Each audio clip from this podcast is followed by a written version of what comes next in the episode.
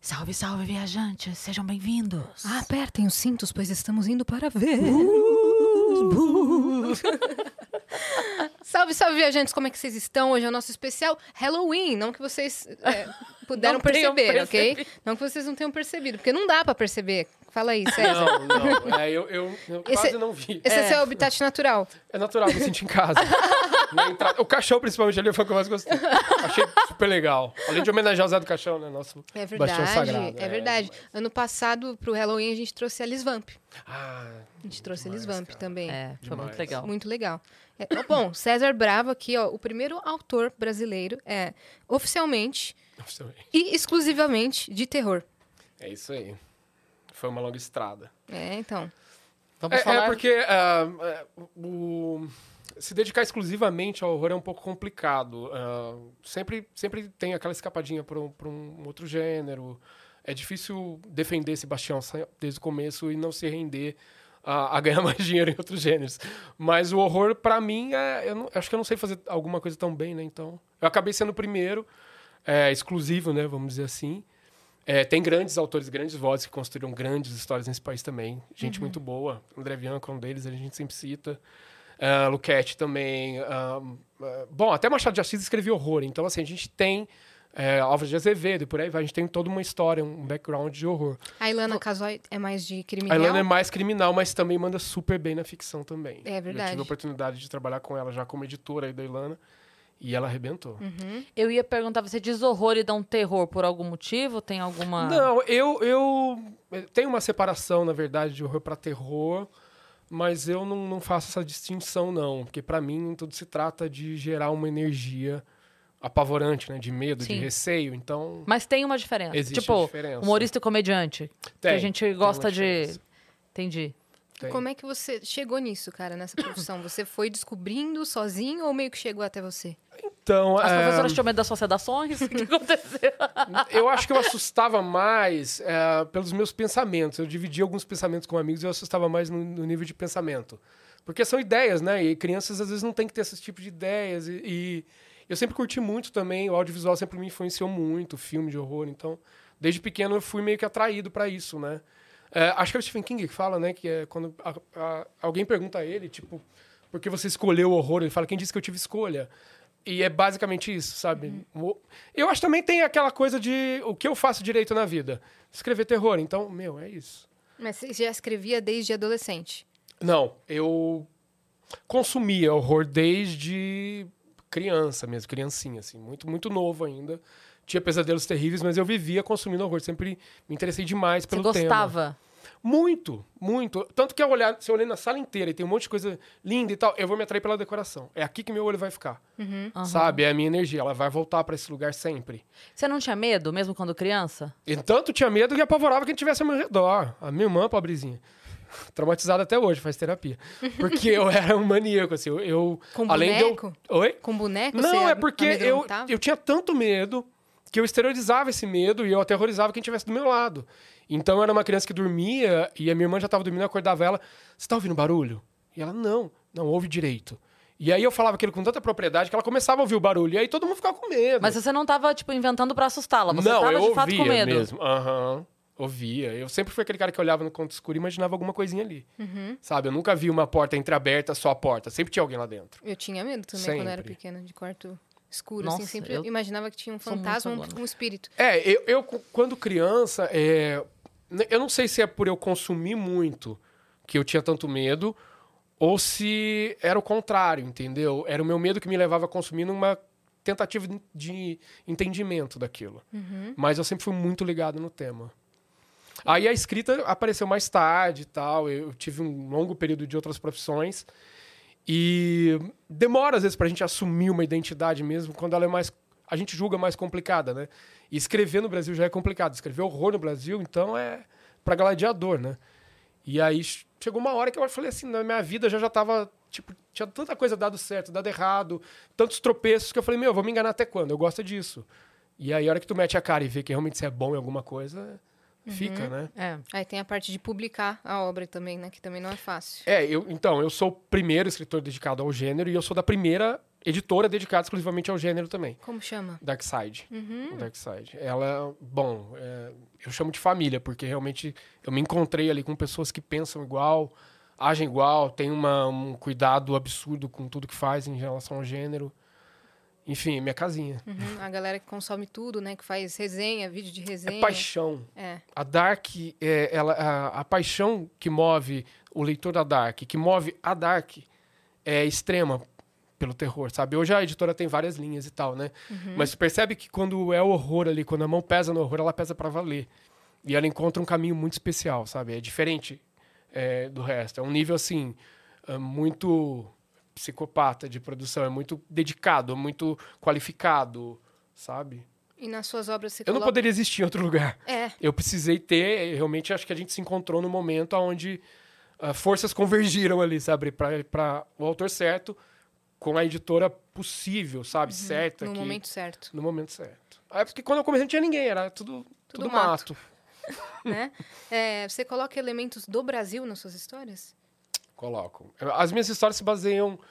é, se baseiam no Brasil mesmo, sabe? Em pessoas do Brasil, em, em dilemas do Brasil. Você vai ter, lógico, alegorias mun- é, mundiais, né? De, de- que todo mundo tem medo da mesma coisa, vamos dizer assim. Mas a- aquela história da cervejinha no boteco, a violência doméstica exagerada, é, que mais? Ah, preconceitos terríveis que, que são mais pronunciados no Brasil. Tudo isso entra no meu trabalho também. Além do que eu escrevo tudo é, interior de São Paulo. Então, eu tenho uma cidade fic- fictícia chamada Três Rios e tudo nasce, cresce, se desenvolve eh, de uma maneira tumoral nessa cidade. Ele vai se- é como se um- o mal brotasse ali e fosse se expandindo. Entendi, por isso que eu vi, eu tava vendo um vídeo de uma menina que faz resenha dos seus livros e os comentários eram tipo, musa de Três Rios. É, sim. musa, ah, musa dos Três Rios, boa tarde, não sei o quê. É, Três Rios é- é, é uma espécie de, de inferno pessoal pra mim, que acabou se tornando paraíso. Porque eu conheço tão bem aquele lugar, eu sei exatamente o que esperar daquele lugar, daquelas pessoas, eu, eu me sinto mais à vontade ali. Eu acho que o mundo é muito aleatório. Uhum. Me choca um pouco isso. Você, pensa, você pensa em criar um mundo virtual do de Três Rios, assim? É. Ah, eu deixo todas as portas abertas, eu não fecho nenhuma nunca, sabe? Porque. Por a isso que você vê gente- tanta coisa. Exatamente. Porque tem Já várias foi portas. pior. As portas estão todas abertas. já foi pior, eu já, não, eu já fechei algumas, na verdade. Já foi assombrado realmente? É difícil a gente falar disso, porque eu hoje eu entendo que eu sou uma pessoa tão criativa nesse ponto da criatividade que eu tendo a acreditar piamente quando eu estou escrevendo. Por exemplo, eu, eu sinto cheiro, eu ouço sons, é, eu s- tenho sensações físicas de frio, calor, é, eu fico com raiva é, também. Às vezes é é um arrepios. Então, assim, eu tenho uma, uma criatividade que me leva a ter sensações físicas. Uhum. Então, assim, eu não sei até onde foram assombrações, ou até onde eu estava gerando aquilo em mim mesmo, por uma fixação mental naquele tema, entendeu? Isso Uma passa também concentração. pro leitor? Passa. Você- Você faz seu 4D. É, Basicamente. é, o, o meu leitor ele já teve de paralisia de sono a, a, tipo, abandonar o livro porque não conseguiu terminar de ler. É, enfim, já aconteceu de tudo. Pesadelos é, é- é- é bastante, é comum, assim. Mas ajuda também pessoas. Então, eu tive, por exemplo, leitores que me procuraram para dizer que estavam pensando em se matar e meu livro ajudou eles a não se matarem de alguma maneira. Não entendi qual foi a maneira, mas enfim, fiquei feliz pra Por- eles foi é uma porque é um válvula de escape. horror, então assim, é tão difícil eu pegar o que eu escrevo e imaginar que aquilo vai ah, ajudar alguém que não seja eu mesmo a não fazer um absurdo, sabe? Uhum. E, e teve esse efeito. Não foi uma pessoa, mais de umas três pessoas já me falaram isso. Caraca. É, eu fico, eu sou muito grato por ter essa oportunidade, sabe, meu? Porque é raro, é raro a gente ajudar alguém, às vezes no detalhe mínimo. E a gente conseguir ajudar alguém nesse nível, cara. É, sabe? É que não- Espantar essa. Nunca dá Poeira. pra saber, né? Nunca dá pra saber, assim, o, é, o que vai ou não ajudar a pessoa. Não. Então ela pode ter só, assim, não que seja pouco, não entendo o meu só como é, menosprezando, Sim, mas eu digo sim. assim, ela pode ter só se distraído Sim. e aquilo pra ela, tipo, no momento em que ela tava só pensando em outra coisa. O seu livro foi tão intenso que ela desligou daquilo Pode que ela ser. tava pensando pra pensar em outra coisa e aquilo pra ela foi válido. Uhum. De repente a história remeteu ela, porque a- a- o nosso cérebro faz aquelas conexões malucas, né? E aí em uma das sinapses dela lá conectou ela com alguma coisa que trouxe um sentimento bom de alguma forma. Então, não tem como a gente saber. Uhum. Sabe o que Mas- que eu, eu tenho uma, uma pista? É, meus livros, os personagens são muito, muito reais. São muito carne e osso. Muito Brasil, muito vizinho do lado. Ent- E, são pessoas terríveis. Eu tenho personagens terríveis que eu preciso dessa energia para construir o horror. Eu preciso de gente ruim, né? Tu não faz horror só com, enfim, com unicórnios e príncipes. Não dá. E princesas, né? Não dá para fazer dessa maneira. O horror que eu faço, pelo menos no Brasil, não dá. Então eu preciso ter essas pessoas super com, com esse peso, sabe? Com essa aura esquisita, né? E eu acho que as pessoas reconhecem ali dilemas delas. Olha, eu sofri tanto na mão de tal pessoa, mas não é só, não sou só eu que vejo essa pessoa existir. Esse autor também viu essa pessoa existir. Sim, E eu acho que isso dá um consolo, sabe? Tipo, Claro, não, não claro. sou só eu. sim. Eu acho que isso ajuda também. É, porque daí talvez a pessoa consiga s- sair de alguma forma do lugar de vítima, né? Tipo assim, é porque comigo. Não, não Aham. é comigo. Sim. É com ele também e com outro também, é, porque é, né? isso é uma coisa muito, muito devastadora para o ser humano quando ele se sente perseguido pelo universo. É, por Deus, ou pelo universo, ou pelo karma, por que quer que seja. Ou que ele tá sozinho passando por Uhum. isso, é, né? A É. sensação de você ser mira de um poder muito grande é terrível, é devastadora. E eu acho que isso impele as pessoas a acabarem com elas mesmas. Porque é, quando você não tem controle sobre esse poder quando- e você se sente amaldiçoado, literalmente amaldiçoado, é muito difícil. É, você Uhum. é consumido, né? Você é consumido. Mas é, vamos dar os recados que a gente esqueceu. É verdade. Inclusive, a gente tem uma surpresa pra você. Opa. Vai aparecer na tela agora. Olha só, César. Vamos lá. Ah, que demais! Muito bom. Eu Nossa, tô de ficou Frankenstein, olha incrível! Ficou Que incrível, massa! cara. Seria muito legal se a gente tivesse assim me hoje. favoreceram bastante, eu sei. Não, ficou bom, Ficou ficou, melhor. maneiro. Todo mundo acha isso, né? Que fica, que fica melhor na tela. Não, É. pô. Não, ficou ótimo. Ficou Sensacional. incrível, Sabe olha o que eu só gostei? O Que o- borrado lá atrás. O, o Gil Galvão é, impediu a galera de ter desenho do meu pé, não é nem foto. É verdade. Ele não bom. deixou o desenho do Não pé vai vazar. ter. Muito bem, Gil Muito Galvão. bem de Galvão. É porque Não, ele também não genial, tinha referência pra genial. desenhar. Ele não tinha referência. Muito Não, bom. adorei, cara. Esse é o nosso emblema, galera que tá em- que tá em casa assistindo pode resgatar gratuitamente com o código que é gostosuras ou travessuras. É isso, Dani? É isso, produção. Nossa, eu Não, é amei esse gostosuras ou desenho, travessuras. cara. Muito legal, muito legal. E estamos também com um parceiraço aqui hoje, que é o Hyper English, que se vocês não sabem, mas deveriam saber se vocês estão aqui toda semana, é que é o, é o curso 100% online da cultura inglesa. Ô César, você já teve obras suas traduzidas pro inglês ou obra sua que você traduziu do inglês? Eu traduzi, na verdade, um poema do Stephen King, um poema ilustrado inédito no Brasil da Darkman.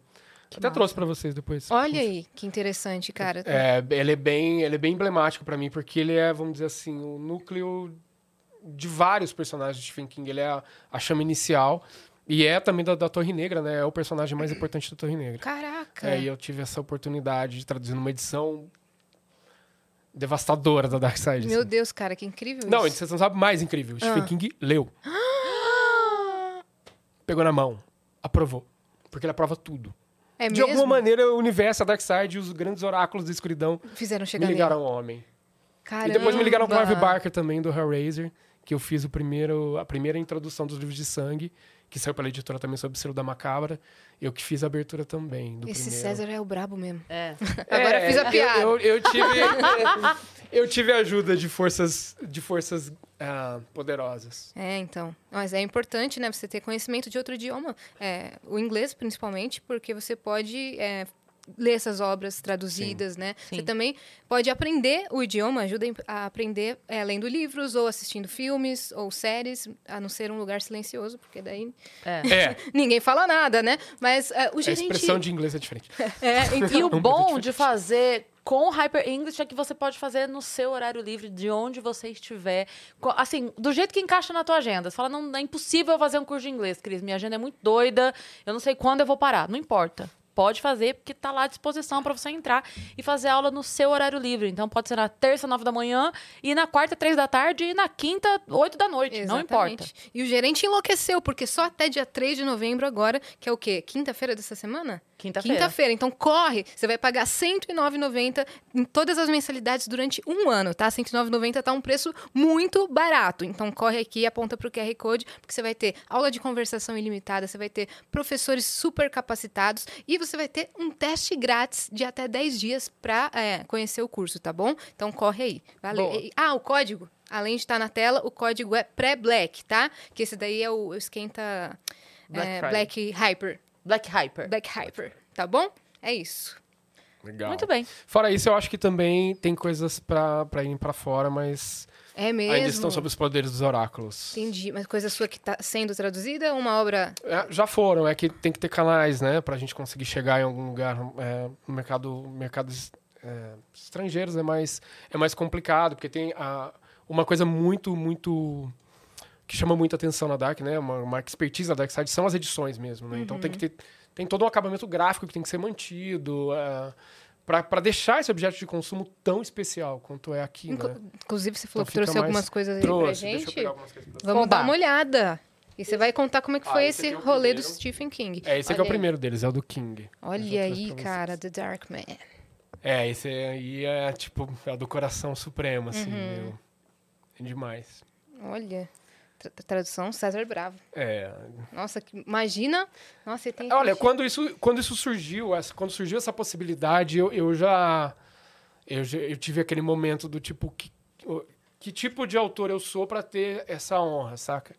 Porque pra mim é muito especial mesmo isso. E um poema é, é uma tradução muito delicada, muito complexa. Não é, não é tão, tão simples, assim, de repente, quanto uma prosa, sabe? O poema tu tem que entrar naquele universo do cara, na cabeça do cara. E o cara tem que aprovar, enfim. E a, e a é tradução complicado. não é uma tradução é, literal, né? É uma É adaptação. uma adaptação. Então tem que Justamente. pensar é, como Stephen King pensou. Sim. Nossa, hum, cara, que doido. Eu tô pensando aqui agora, porque pra ele aprovar, ele não sabe português. Então alguém Tem, teve tem. que Tem um pessoal que traduzir acompanha com ele. pra ele o que Sim. você traduziu. Tem pessoal que, você acompanha ele. interpretou. Inclusive, teve partes daí que ele teve que aprovar mais, pro fu- mais para o final do livro, Hum. Quer mostrar? Tá. que são... Deixa eu achar onde tá. Eu tenho também comentários que eu faço sobre ele, sobre a carreira, sobre quem é Stephen King Tem pra mim. ilustrações. Então, isso aqui, ele realmente teve que traduzir tudo pra ele. Então, Pra ele. Deleita. A- A, parte que você é, adaptou da, poe- do- do- da poesia mesmo, da obra Uhum. dele, teve alguma refação? Ele pediu alguma troca, Não, alguma coisa? Foi nada. tudo de cara. Nossa, que honra, né? Olha. Não mudou, não pediu pra mudar uma vírgula, nada. Acho que ele pensou, chama esse cara pra responder minhas cartas. Não, aqui. e é, é engraçado porque é, identificaram um spoiler em algum lugar aqui no- no- no- nesses, nesses comentários, um spoiler muito breve. Eu não lembro se foi no começo ou no final. E do tipo, vieram reclamar pra mim, sabe, do spoiler. Eu falei, cara, nem o Stephen King achou. ruim. Nossa, Tipo, ex- exato, cara. O Então. dono da obra não é, achou Uhum. ruim. passou, né? É, meu. Quem sou eu pra reclamar, sabe? É, então. Ó, esse aqui vai ficar. É pra vocês, tá? Vou deixar Ah, aqui, tá bom? cara, Incrível. muito obrigada. Cara, é- é uma- mais. dá pra ver a qualidade do Vamos ver material, mais, assim. tá? Mas E o esse cheiro tá de novinho, assim. É, Dá- esse é meu também, tá? Aham. Trouxe pra vocês. Esse daí é o DVD. Esse é o DVD. Uhum. Que você tem o VHS também, não é, É, isso? esse aqui é do Barker, que eu fiz a introdução. Barker do Hellraiser. A tradução não, desculpa, eu fiz a introdução. Ah, tá. E ele teve também que dar o seu aval ali. Essa edição lindíssima. Que Caraca. mais que- O que, que o Stephen representa pra você? É difícil falar do Stephen King pra mim, que eu, eu tendo a ficar emotivo. É, o Stephen King, cara, é... Eu acho que seria realmente a minha torre, é o meu farol, sabe? Não só como criador de histórias, como ser humano, como pai de família. É, é- O Stephen King, eu acho que ele me ensinou a ser um escritor que não ia botar tudo a perder, sabe? Que existe um limite. E que a gente realmente tem que, tem que ter, sei lá, a família ajuda muito a gente nisso.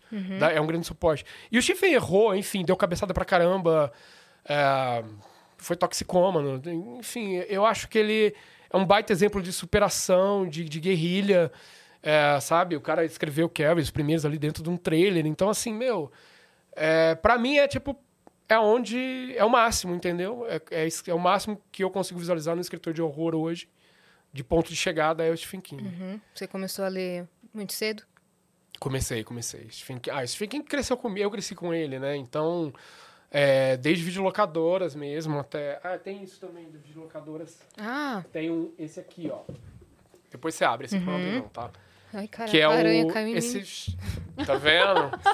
Esse É aqui é brincadeira, VHS, dona ele é Ana. uma, quase uma homenagem mesmo à videolocadora. Se passa tudo, todas as histórias têm uma ligação com videolocadora. Ah, esse daí é bem, é bem famosão, né? ele é... Todos são, né? Mas eu ouço todo mundo faz... eu ouço todo mundo falar dele, assim, quando procuro o Então, seu nome. Tem algumas coisas que a gente faz, e eu acho que a gente coloca tanta paixão na parada, tanta, que, que extrapola.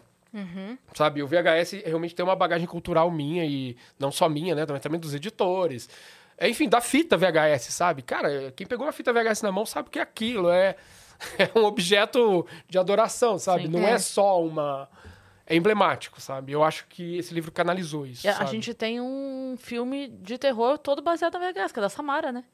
Sim, é. sim, das fitas Seven malditas. Days, É. Exato. Então, esse eu lance- vou lance- lancei agora, né? Não tem ainda fisicamente que ele está sendo impresso, mas já tem o lançamento do 1618. E aí eu vou, no 1618, eu vou para rádios malditas, para tecnologias Uhum. é, que possuem algum tipo de inteligência, de corrupção ali, sabe?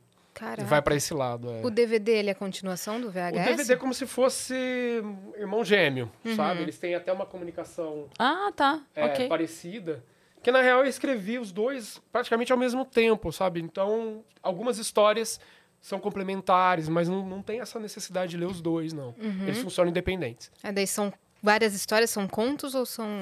Então, essa é, um- essa é uma coisa muito peculiar do que eu faço também, que tem a ver com o Stephen King também até, que é de amarrar tudo num, num universo só. Então, são histórias soltas, mas todas estão nessa região de três rios, então tudo se costura. Então, o personagem de uma que aparece na outra, tem uma loja daqui que aparece ali. Faz crossover, assim. É, exatamente. Tem umas to- ah, classificados aqui dentro da- das cidades. É um livro é, absurdo, assim, o gráfico. E o próximo Muito livro, Pendrive? Tá Essa pronto? é a pergunta. Pendrive, Blu-ray, né? Netflix. Qual que é o próximo? Não, é, então, Netflix. A, a ideia, a ideia do próximo, ela ainda, ela já foi para tanto lado, bateu, voltou e quicou. E eu ainda não encontrei o formato certo. Mas o que eu sei é que vai se comunicar com isso, porque essa história dessa tecno- dessas tecnologias ahn, estranhas, que a gente na verdade acha que domina e não domina, a gente é só um piloto. Ninguém sabe de quem é o carro.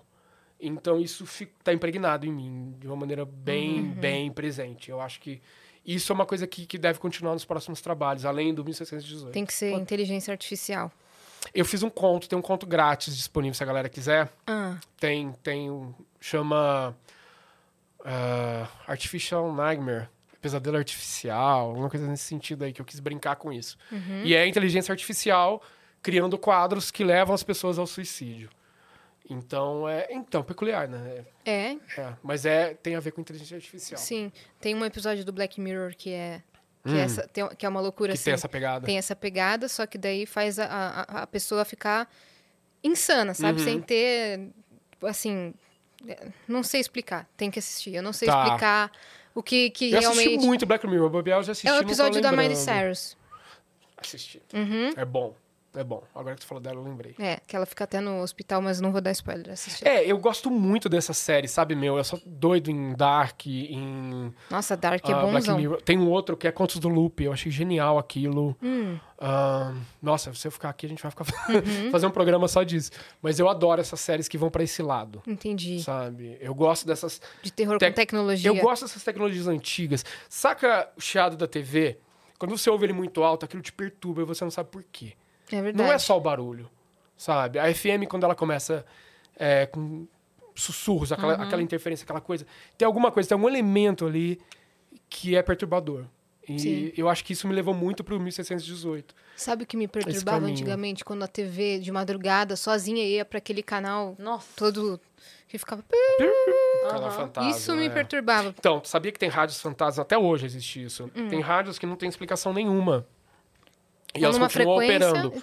Aham. Tem, tem várias teorias, né? Uma chama Mão do Soldado Morto. Que é, essa seria uma teoria que é um mecanismo de resposta, na verdade. Se estourar uma bomba atômica em qualquer lugar, esse mecanismo de resposta ainda está ativo para revidar. Hum. Por isso que é a mão do soldado morto. Nem tem mais, mas esse mecanismo ainda existe. Entendi. E dizem que esses códigos, alguns desses códigos, são para esse objetivo. Uhum. Mas tem vários. Tem música de criança, ah, tem uma que são só gritos. Enfim, s- tem, tem pelo menos ali Você que falou eu, tipo, música de criança, rolou um... eu vi. Você viu? É, isso bem acon- no, isso bem acon- no timbre, Isso é né? acontece muito. Então, o 1618 começa com, com esse apito. Sério? É, é, tá tudo conectado. Comigo umas coisas absurdas acontecem às vezes. Uhum. Então, Eu acho que a frequência é... Nossa, não. Música, Tá, música é, eu tô de percebendo que tá um, criança. tá um clima, né? É, Tipo, Música de não- criança, naquele silêncio. Não é aquele clima, sabe pelo aquele- amor de Deus. É um clima de terror. É clima o de- único clima de terror. Meu é de terror Deus. apenas. Ai, é. Ah, É, Enfim. Mas, Vamos lá, tem mais coisas aqui pra mostrar pra Ah, vocês. então vamos lá. bora. Isso, ó, Isso tudo tá disponível lá no site da Dark Side. disponível pra vocês também, tá? Ah, Esse pô, aqui é estamos Vitaminas amando. Macabras. Isso tudo é presente nosso? É. Meu Deus. Isso aqui são Mulheres Assassinas da Era Ah. Vitoriana. Esse aqui é Lady Killers, Mulheres Assassinas de novo pra vocês. Olha aí. Você já viu aquela Esse aqui série? dá vontade de morder esse negócio, não dá? Dá. Dá. Meu, é absurdo. A cor muito, muito Enfim, linda. E se, esse, eu, se eu não me engano, a Má tem esse livro. Minha filha Tem não mesmo? Tem? e esse aqui é o Caveroso Caveroso, é meu primeiro. Ele é super pancada. Porque a gente Muito pesado viu. mesmo. Eu, eu tô lembrando agora porque a gente viu aquela série Porque as Mulheres Matam, Uhum. que é maravilhosa. Sim, sim. E, e ela. a- o tema apaixonou, né? E aí eu, eu lembrei disso agora, você mostrou Ela a capa. tem essa Cara, o capa. Lady é um dos mais vendidos da, da editora e ele é. Enfim, tem que abrir. ter Ler, porque tá trazido ele é uma dela pra você experiência. autografar. É verdade. Ah, depois eu risco Não, mas dar pra ok. ela também, de boa. De- Aí eu troco. Deixo esse pra ela e é uma trago dela pra cá. possibilidade, é uma possibilidade. Cara, que massa. Esse que aqui massa. já é bem inferno mesmo. é uma- eu tava numa outra Como é que vibe, chama? Ultra Carne. Uhum. Seria Esse é seu primeiro. Além da carne, muito além da carne, sabe? Pra ir pro lado espiritual mesmo. Esse é o Uhum. primeiro. Como surgiu esse livro? Ele surgiu de uma coletânea na Amazon. A minha história é uma, é, já daria um conto já. Então, a gente quer saber sua história. É, eu comecei a escrever em redes sociais e tal, né? Em grupos fechados. Eu era super tímido. ah, tinha um avatar no lugar do meu rosto, porque eu escrevia de umas coisas tão nocivas que eu falava, gente, como é que minha família vai ler um trem desse? Uhum, e eu tipo- falar que fui eu. O que vai ser de mim, né? Mas aí. Esse é o almoço do Natal que ninguém vai Exata- chamar mais. Bom, é- hoje eles também não sou convidado pra algumas coisas, mas enfim. Eita. Não é por causa dos livros. Acontece. As posições políticas estão apartando mais famílias do que os livros. É, Entendi. infelizmente. É, então, e eu comecei na, na- na- em rede social, né? Face e tal, escrevendo textos, grupos fechados de escrita. Tomei muita porrada para aprender a escrever direito, porque um, eram, eram grupos ferrenhos em crítica, né? A gente debatia muito material de um do outro. E a hora que eu tomei um pouquinho mais de coragem, eu comecei a escrever pequenos contos, publicar na Amazon, na época. É, fiz coletâneas, e aí eu tomei mais um pouco de coragem, fiz mais dois romances. Então, assim, eu sei que em dois anos eu tava com duas coletâneas, dois romances, tudo na Amazon.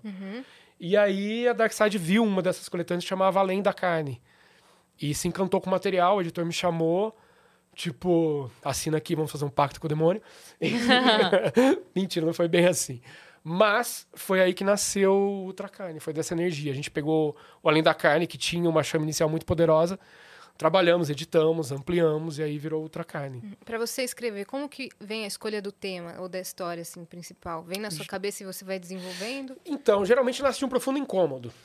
Principalmente em conto. Alguma coisa que me incomoda muito. é, nasce uma história daí. Começa geralmente daí. Uhum. É, violência doméstica. Eu tenho várias situações de violência doméstica que acabam virando histórias. é, com crianças, sabe? É uma coisa que eu, é, eu fico muito, muito incomodado. É violência com criança. Uhum. E tem uma história minha até que é, começou porque eu vi um vídeo no Face mesmo de uma mãe agredindo brutalmente uma filha. E aquilo não saiu da minha cabeça, até hoje não saiu, mas eu, eu senti que eu tinha que vingar essa criança. Justiçar de alguma maneira o que estava Uhum. Aí acontecendo com você ela. externaliza. É, mas aí uma não foi história uma. pesada. É, aí foram várias mães. é, mães, porque eu acho que o pai. Enfim, o pai, ele é mais bruto. O homem, ele tem uma brutalidade já símia, sabe? A gente tem que brigar o tempo todo contra esse nosso instinto homem. A mulher não. Então, quando eu, eu, eu sinto que não, pelo menos. Eu tenho uma filha e eu sinto uma doçura nela que eu não consigo sentir em mais nada, né? Então, assim, até, até me emociono de novo, enfim. É, só quando tu tem uma experiência dessa pra, pra gente sentir as diferenças realmente que existem. Principalmente eu sendo um homem e ela sendo menina, eu vejo, cara, como, como isso é mais puro que eu. E, e aí, a a mãe, sabe? Eu não consigo imaginar uma mãe, assim, tendo um ato desse. E eu, eu me senti profundamente incomodado é, com isso. Aí gerou uma história, realmente. Mas, mas assim, eu tenho essa, essa falsa ideia, essa ideia muito ahm, otimista, que as pessoas que fazem essas agressões vão ler meus livros e vão parar. Sabe? Então, nascem por isso. Eu tenho, eu tenho essa, ah, essa ambição maluca de algum dia alguém ler uma história e interromper um ciclo. Uhum. Sabe? Então, tem muita história minha que fala disso, desses justiçamentos, dessa recuperação. Você vamos já dizer teve assim. algum relato de Não, não, não tive, não tive. Mas eu tive pessoas que quase contaram, mas é uma coisa muito íntima, é uma coisa que mexe. Acho que mexe tanto com a pessoa pra ela falar aquilo, sabe? Mas eu tive pessoas já que falaram: olha, enfim, aconteceu comigo. E são histórias as mais pesadas que eu tenho. Assim, que coisas que eu realmente não vi que era uma base real, mas que saiu de algum lugar, sabe? Existe isso. Em algum lugar no mundo aquilo aconteceu. ah, você- a sua paternidade mudou a forma com a qual você escreve? Totalmente, absurdamente. Então, esses livros anteriores, principalmente o Ultracar, ele tem uma energia muito masculina. É, o VHS, ele é mais temperado. O DVD, ele tende a ficar mais temperado, porque a Sarah já existia na minha vida. E o 1618 é tipo o lado feminino chegando e tomando... arrebentando com um monte de coisa masculina, sabe? Então mudou, mudou mesmo, mudou Uhum. Você fez algum radicalmente. tipo de consulta, não, pra pra escrever os filmes? Não, eu tive uma ajuda editorial. Os livros, desculpa. eu tive uma ajuda editorial, a minha editora foi uma uma deusa, assim, sabe? Onde eu perdi a mão, ela falou: "Não, opa, aqui tu tá perdendo a mão. Não é assim, não é bem assim que uma mulher pensa, não. Ô, desculpa, Uhum. vamos escrever. Enfim, a gente precisa disso, a gente não pode ser arrogante a ponto de achar, por mais empático que a gente seja, que nós podemos sentir tudo que o outro sente, sabe? Não é por aí, às vezes a gente precisa de uma correção. A gente é, conversou aqui com alguns psicólogos já e tal, e uma vez a gente estava falando sobre psicopatia, e aí é, e a gente entrou nesse tema que ó, o psicopata homem é diferente da psicopata mulher. Uhum. Sim. Né? A, a maldade, o jeito de pensar, a maldade até. É, ah, no caso do psicopata homem, ele abusa muito da força física, do poderio físico. Eu tendo a imaginar que as mulheres são mais intelectuais, mais frias e partem pra. enfim, elas calculam como eu vou conseguir se eu não tenho toda essa força física, envenenamento e por aí vai. né? O envenenamento é muito muito clássico da psicopatia feminina, porque é uma arma, sobretudo é uma arma de inteligência. Sabe, o envenenamento nem expõe você, se você souber envenenar, nem vai ser pego. Entendeu? Se tem 10 pessoas ali servindo uma mesa, como é que tu vai falar quem matou? Então, assim, é muito, a su- tem uma sutileza que o homem não tem. O homem, ele é mais brutal mesmo. Ele tende a, enfim, Jeffrey Dahmer. Ele tende a abusar do físico, a preparar o físico, ou a, a preparar todo um ardil, coisa do, do Ted Bundy, sabe? Ele tende a se especializar realmente para conseguir seduzir, mas no final vai ter aquela carga de violência física. A mulher é mais raro. Ou ela, ela, ela promove essa violência física depois do, do, do fato, depois do envenenamento, enfim, depois de chegar às vias de paralisar a vítima, de poder realmente não depender do físico, ou ela realmente envenena e vai embora e, enfim, vida que segue, né? São Na- diferentes. É. narcisistas homens e narcisistas mulheres também são diferentes, né? São. Eu acho que o homem ah, salta muito no homem a luxúria mesmo. O homem, ele- é, eu sinto ele mais carne, sabe? Eu acho que a mulher eh, vai para outro lado. Eu, sin- eu sinto que ela mais interioriza. Eu sinto, tá, gente? não sei, não sei. Eu sinto que ela interioriza mais, que ela calcula mais, que ela. ah, Manipula mais. manipula mais e ela, ela também. Uma coisa muito da mulher é que ela.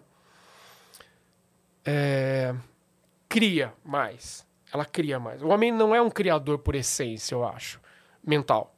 Sabe? Eu acho que ele é mais um, um usurpador, um. ah, um agressor, assim, nesse, nesse sentido. Ele tem um objetivo mais carnal. A mulher, de repente, é mais psicológico, é mais de acolhimento. São outras coisas. Entendi. Eu, acho- eu sinto essa diferença. Você acha que as obras, séries, filmes e livros de crimes reais, eles romantizam o, o criminoso? Eu acho que quem romantiza são os espectadores. De verdade. Ah, tem um filme mais antigo que é Natural Born Killers, eu acho que é do Tarantino, Assassinos por Natureza. E ali você sente como a sociedade já idolatrava os assassinos desde Manson.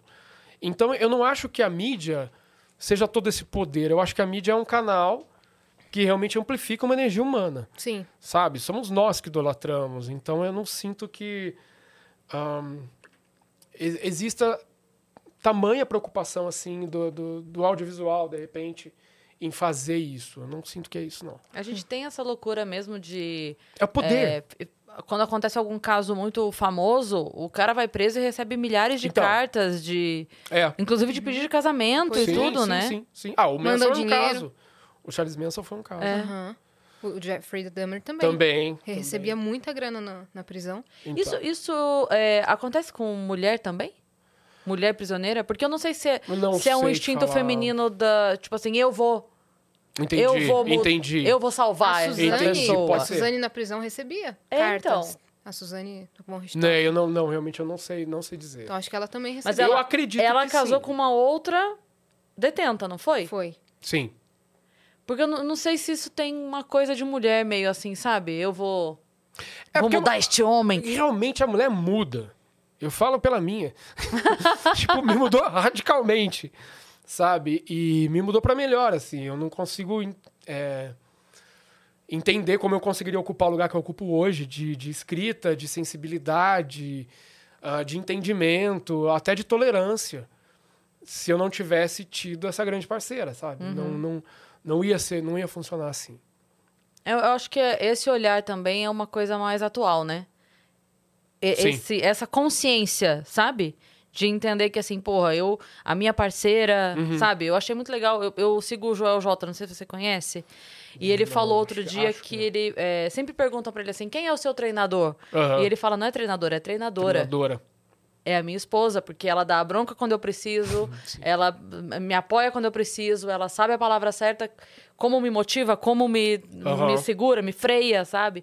É, eu acho que esse é um olhar mais recente. Ontem eu tava conversando com as meninas no, no camarim e, e a gente tava falando isso, que talvez talvez a, a geração depois da minha não, né? Que, que já pega a idade da Yas e tal, mas a, a minha geração, das mulheres que hoje estão ali na, na faixa dos 40, é, que não estejam com alguém, já ou ainda, Uhum.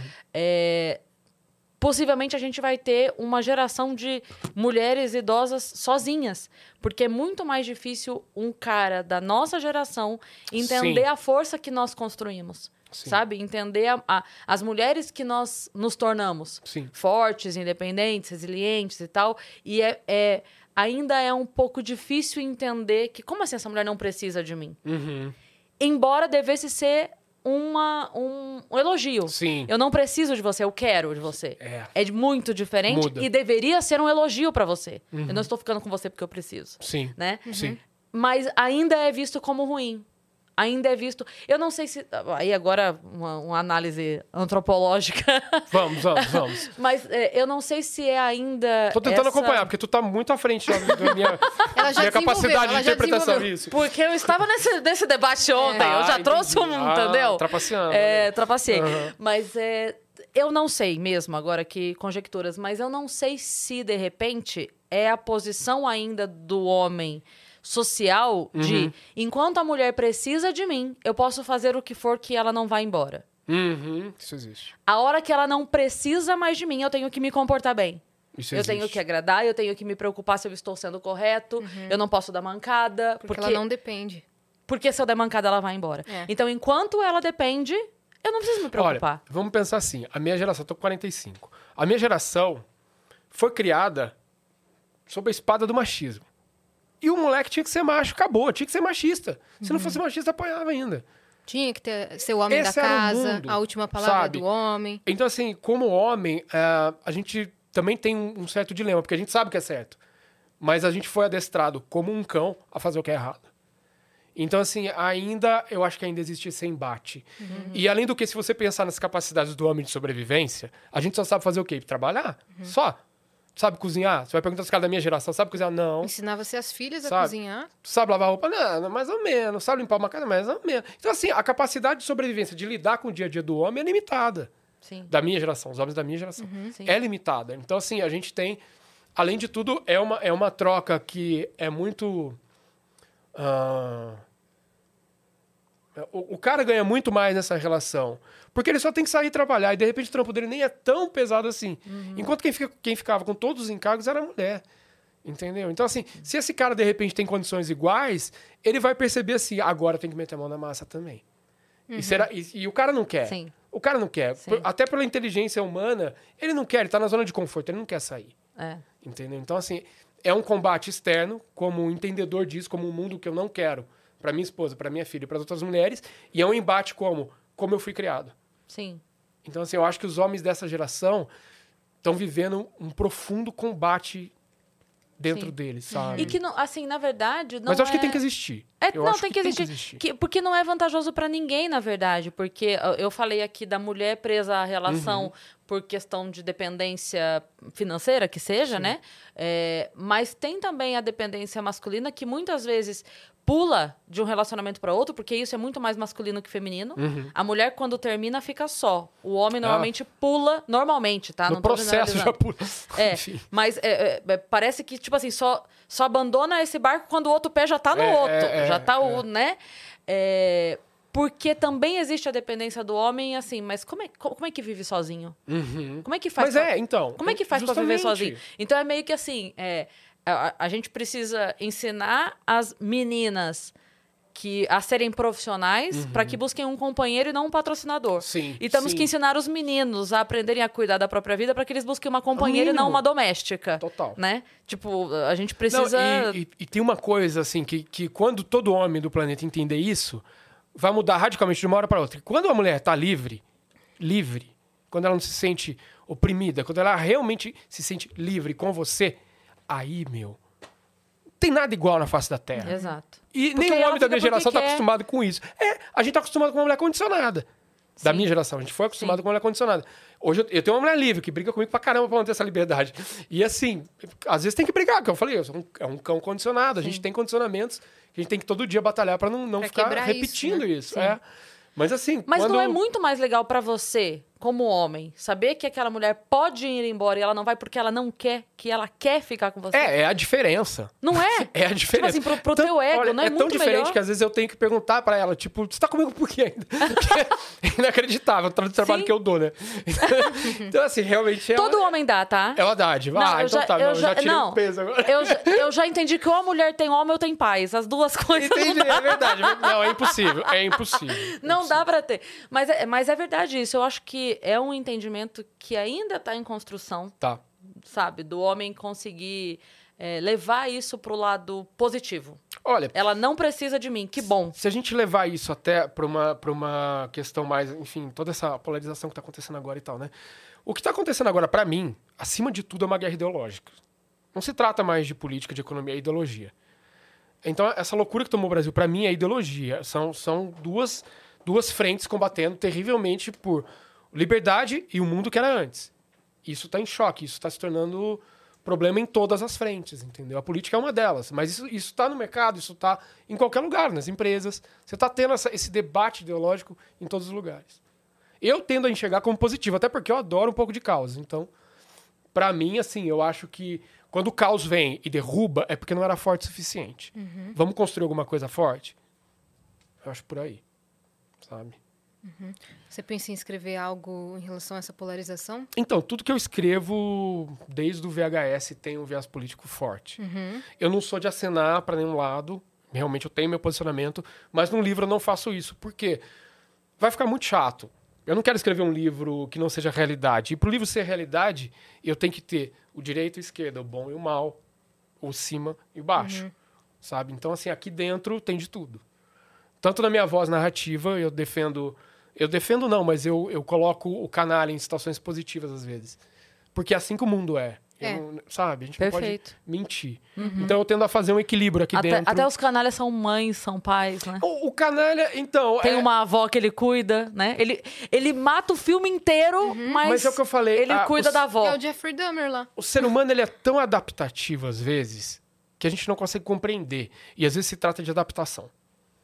Sabe? Então é, é uma, uma equação muito complicada. Aqui dentro você tem muitos, muitas histórias, você tem muitos personagens que vão a caminhos extremos por questões de, de adaptação. O meio foi responsável também Sim. por aquilo, sabe? Não é a essência da maldade, não. O meio contribui. Você tem aquela chama inicial, de repente, da maldade, mas o meio contribui muito. Eu, eu acho muito legal a gente imaginar essas, esses espectros, assim, de, de cada pessoa no yin yang mesmo, porque a gente tem.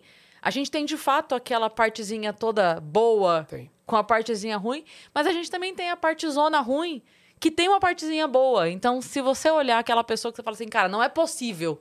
Esse ser humano Salva. não tem um resquício de. Cara, pode ser que aquele cara que é um filha da Uhum. puta da pior espécie, ele tem um cachorro.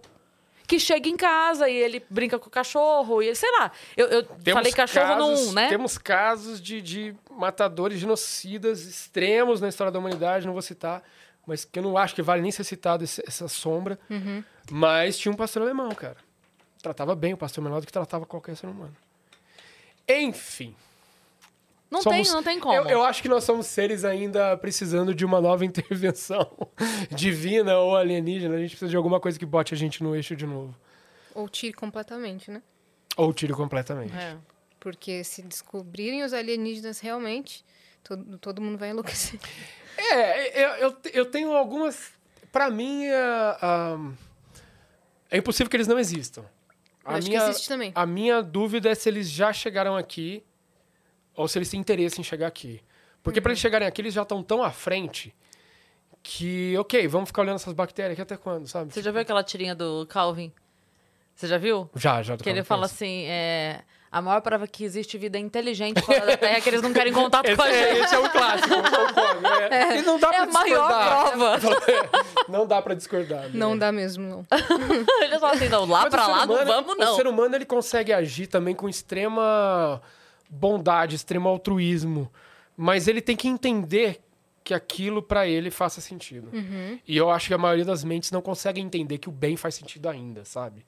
Quando a pessoa entende, ela pratica o bem. É que é difícil, tem tanta variável na cabeça da pessoa, ela, te- ela ouve tanta barbaridade, sabe, de tantos lugares, que ela tá já naturalmente corrompida, ela não consegue acreditar nem no bem do outro, nem no dela mesma. E isso é, é o meu material, sabe? Quando é um ponto de partida pra mim, assim, essa confusão do ser humano. Algum dos seus livros já virou é, audiovisual? Então, todos estão sendo estudados, na verdade. A gente tem várias propostas. Mas Uhum. Porque o audiovisual no Brasil, pra pra esse gênero de terror suspense, tá ficando forte, né? Tá começando. é, aí. o que, que é complicado? Ahn, você tem que ter pra lidar com horror, assim, o tipo de horror que eu faço. A gente tem que ter uma expertise mesmo no gênero, senão ela não vai alcançar o que tá ali é, de uma maneira que possa ser traduzido é, dignamente, sabe, Pra ficar legal do jeito que precisa. Pra não Tem- ficar trashzeira, assim. É. Então tem a questão dos efeitos, tem a questão da própria produção, tem a questão de preparação de ator, ahn, de qual estúdio vai estar envolvido, de quanto dinheiro vai ser injetado. Tudo isso influencia muito no audiovisual. Então. ah, Porque qualquer coisa cai, né? Cai é, pra esse e lado. Eu acho assim, quando for adaptar também já não é mais meu. O meu vai ficar aqui, meu livro vai ficar ali, É. na estante. Não vai mudar isso. Mas a gente não quer entrar nesse meio. Eu digo a gente porque a minha relação com a Dark é muito orgânica. Então, onde põe um, acaba pondo. Eu ponho todo mundo. Queiram vocês ou não. Mas estamos todos juntos. Aham. É, então eu acho que tem, que tem que se ter realmente uma ah, uma junção de mentes ali, conseguir trabalhar junto pra fazer algo especial. E Uhum, também porque é, tem que se quebrar uma, uma pré-ideia já estabelecida, né? Porque a Ah. gente tem essa visão meio que. Não, porque aqui, o do É, é, Brasil, é, né? o terror do Brasil, sim. É. Então, Olha, eu te digo um filme, por exemplo, que mudou radicalmente, pra mim, mudou radicalmente o audiovisual no Brasil. Não, não classificaria como terror, apesar de ter elementos do terror, é Bacurau. Uhum. Bacurau, pra mim, foi tipo, tapa na cara e tipo, para de olhar pra lá que tá feio, olha pra cá. Sabe? É, Você sente isso no, no- em Bacurau. Você se sente representado, você sente angústia, você sente empatia, você sente raiva, você se sente é, sub, sub, sub, sub, submundo. Você se sente objeto. Uhum. Então, assim, e é uma obra brasileira, É. nordestina, sabe? De um poder descomunal. Então, assim, dá pra fazer? Dá.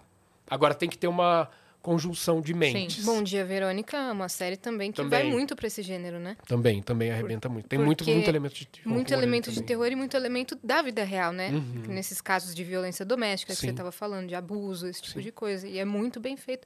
É da Ilana, né? Caso É da Ilana e do Rafael Montes. Eles escreveram na Dark, na verdade, foi da Dark Side. Sério? Sério. Foi, era, eles escreviam sob o pseudônimo de Andrea Kilmer. Mas nasceu na Dark Side. O Bom Dia Verônica é uma produção literária da Dark. Aí agora o livro já tá com, com outra editora, mas nasceu lá.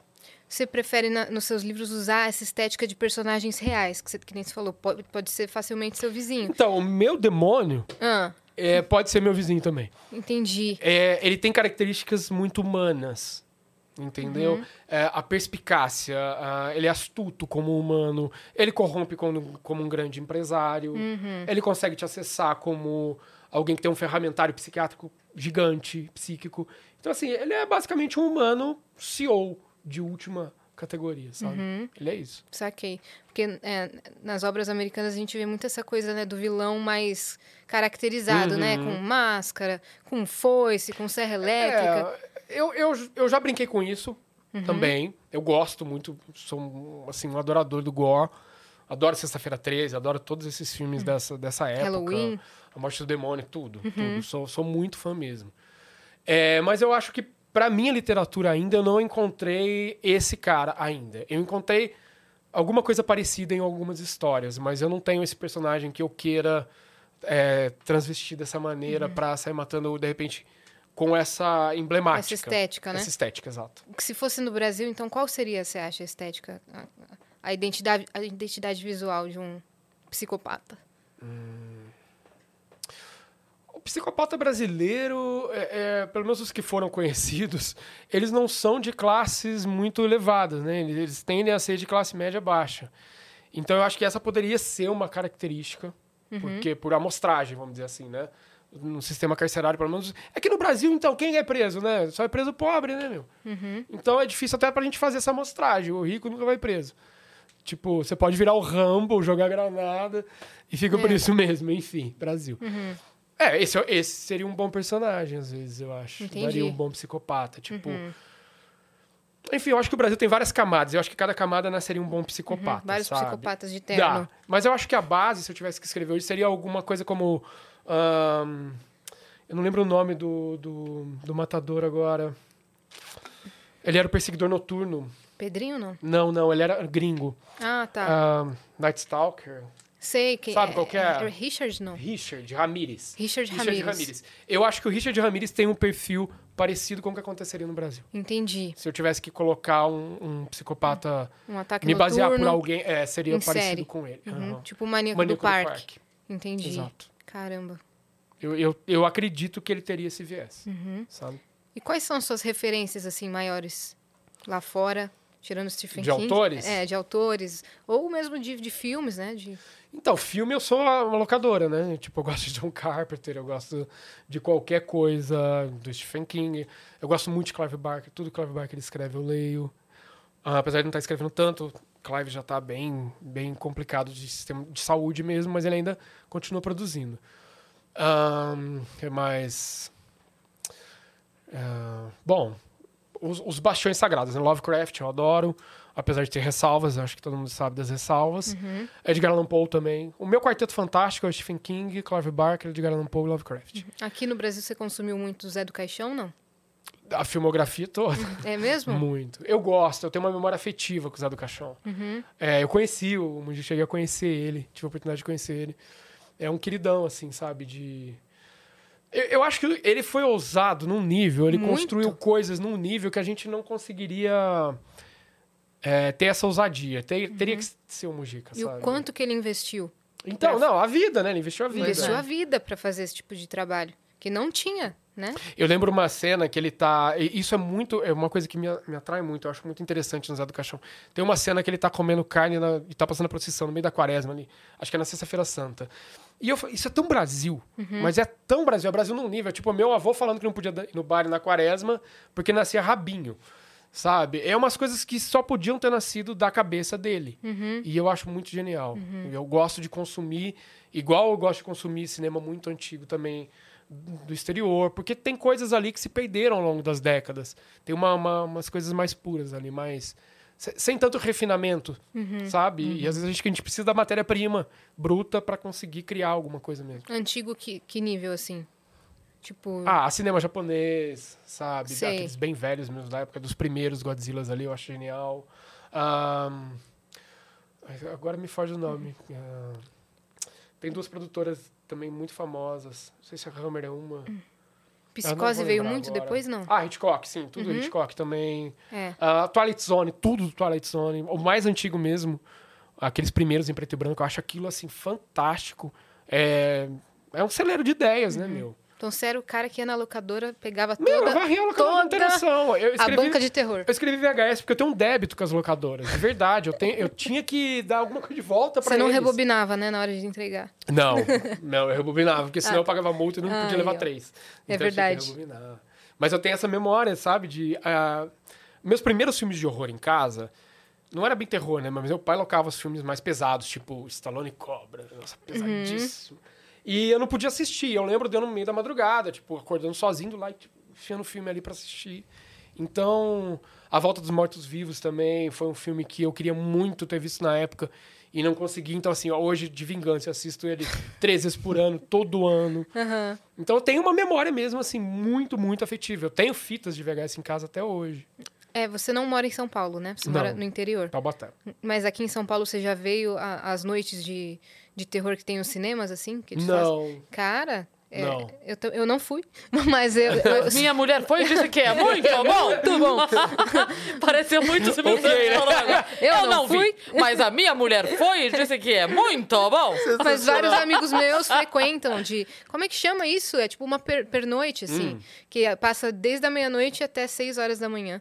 Olha. Vários filmes clássicos an- Não. antigos de terror. A, a gente fez o lançamento, na verdade, numa locadora aqui. O lançamento do VHS foi numa locadora que fica no Copan.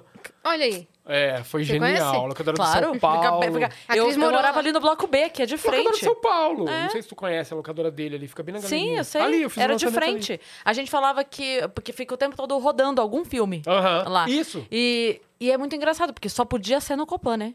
Porque. Onde é? Não, a mais gente- em São meu, Paulo. Tem uma locadora. Você vai ter. é, porque ali, é, o Copan tem muitos senhori, senhorzinhos e senhorinhas morando em kitnetes ali. Uhum.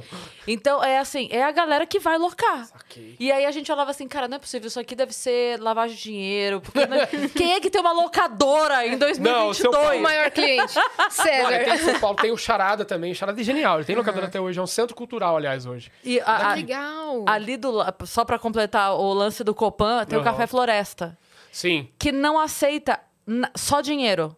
Não passa cartão, não passa É. débito, não, nada, é só dinheiro. Eu falo, cara, é Copan. Gente, eu gosto tanto disso, porque eu gosto tanto de gente, velho. Eu adoro. É, eu sou fã é de só velho. lá. Ali tem uma Isso. fenda do espaço-tempo É, né? e O velho, eles né? não... Eu tipo, eu gosto de Então, gente, velho. assim, Quantos anos você tem? Ah, 40? É VHS e café no dinheiro. E- é, é isso. É isso. É genial. Aí Não, tem e- LPs. É, não, é, é basicamente o meu mundo.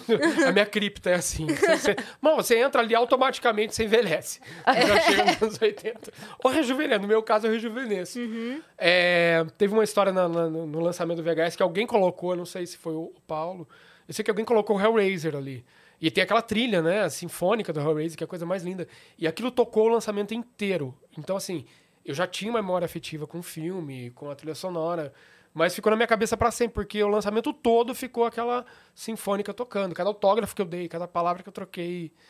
Ah, enfim, foi um momento ímpar, assim. Eu acho que.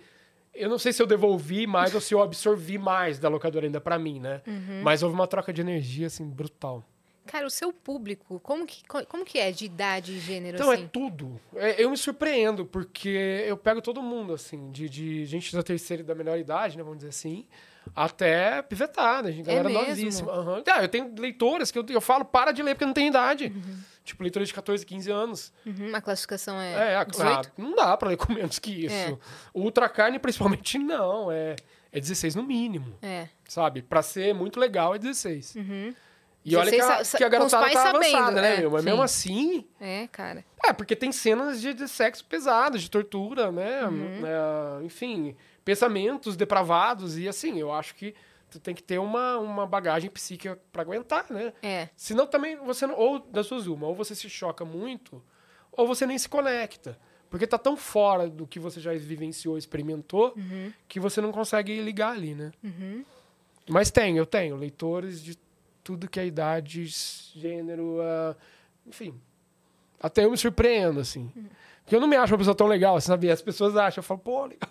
Fico bem feliz, né? Pô, Nos li- você- Que os livros estão dando Você essa... tem vários lançamentos, cara.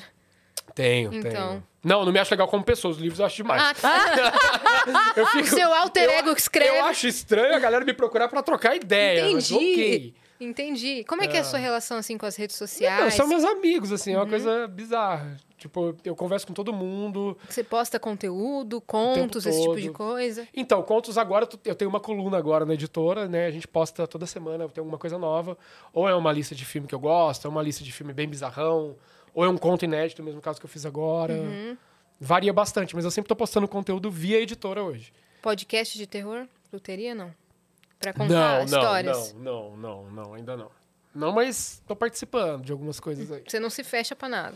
Ah, meu, ah, já é tão complicado escrever no país e conseguir fazer alguma coisa no país. Se você ficar também sendo muito seleto, sabe? A gente não tem uma cena de horror construída no Brasil. Então, assim, vamos, vamos entrar em quem tá interessado no gênero, sabe? Pra quê? Fica com essa arrogância de, não, eu sou terror, eu não me sinto com, com ficção, ou eu não vou em tal canal. Não, não tem disso não, meu.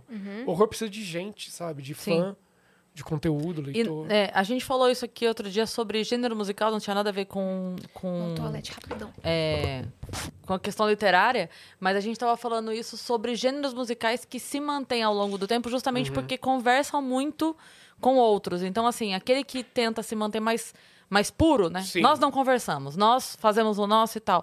É quem mais tem dificuldade de. É, Pra porque espaço, né? Uhum. Não renova. Sabe? Não renova. Hoje você pega até banda. Eu, por exemplo, eu sou fã de heavy metal. Eu sou head banger até hoje. Então, pra mim, a- as bandas. Tem, muito, tem muita banda legal que se atualizou. Sabe? Eu curto pra caramba ver essa atualização também. E teve banda que ficou parada no tempo. Eu também gosto, mas eu entendo um moleque não gostar. Sabe? Eu entendo uma, uma menina novinha não gostar Sim. não se conecta, ele não tem, Sim. não tem bagagem cultural que ela consiga Sim. entender. Porque também não leva, né? Ela não tem uma comunicação. Não, Ti- então, Tipo assim, justamente. aquilo que ela está ouvindo é totalmente desconectado dessa banda. Sim, sim. Então a gente tem, por exemplo, é, a gente falou aqui no dia sobre o sertanejo, Uhum. que de repente tem um, um DJ pop junto com o cara fazendo um remix da música, e aí, como aquela aquela pessoa vê aquele DJ, automaticamente ela conheceu aquilo e fala: Ah, peraí. pô." Sim. Então, é- é- busca aqui, né? A tal da É, a- as guitarras elétricas não entraram por acaso no sertanejo, né? Entrou ali pra fazer uma ponte e fez. Então, o- tanto que hoje você tem uma, uma- Eu chamo até de pop, tem muito sertanejo hoje que, enfim, leva o rótulo, mas no caso é música pop, é música é, de venda, né? Música de trabalho, não, não é Uhum. um, um- o gênero sertanejo. Eu sei porque eu, eu ouço sertanejo velho mesmo, velho, coisa velha mesmo. Eu Eu, gosto ouço muito, também. eu gosto. Os novos, é, enfim. Eu gosto também. É, eu não, não consigo me conectar. Eu gosto de mano. todos. Ah, então, aí eu que me perdi na conexão, Sim. sabe? Eu ouço, eu dou risada, mas não é uma coisa que eu vou pôr no meu carro, de repente, sabe? Uhum. Eu ainda vou pôr o Sick Destroy do Metallica. hein? Aham. Sim. É que a gente costuma pôr é, as músicas que a gente ouvia na adolescência. Entendeu? São- É, e É. eu tenho essa energia de música também muito no trabalho, né? O, o VHS todo começa com, com um trecho de música. Todo, toda, todo conto meu do VHS do DVD começa com letra de música. Então, assim, é- eu também tenho essa mistura de, de audiovisual, música e literatura. Eu não consigo. Não consegui ainda separar tudo totalmente, sabe? Tá tudo misturado. O 1618, por exemplo, vem de rádio. Então é uma coisa que tá presente comigo. Eu ouço rádio, eu tenho um aparelho de rádio onde eu escrevo. Hum, Tem essa frequência fantasma aí que você falou, né? Tem, então. Então. tu- tudo isso mora em algum lugar a- aqui dentro ainda, sabe? E eu não tô disposto a abandonar, que eu acho que ela é tão legal. Uhum. É, essa galera de agora, por exemplo, que se conecta com a VHS, com o VHS, eu fico surpreso. Mas também eu paro pra pensar, cara, era tão legal aquilo.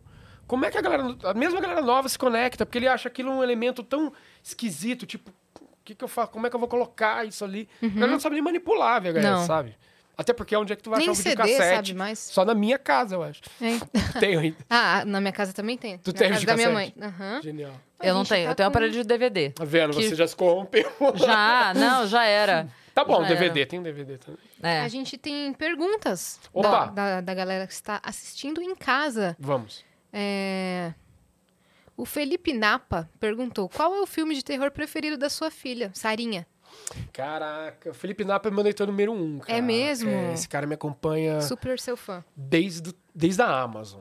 É um cara assim... Dos primeiros contos Não, lá. ele me acompanha desde sempre. Quando eu achava que não era nada, ele já falava, cara, você é demais. Eu, ok. Agora eu acho que ele... Eu consigo oferecer alguma coisa a ele.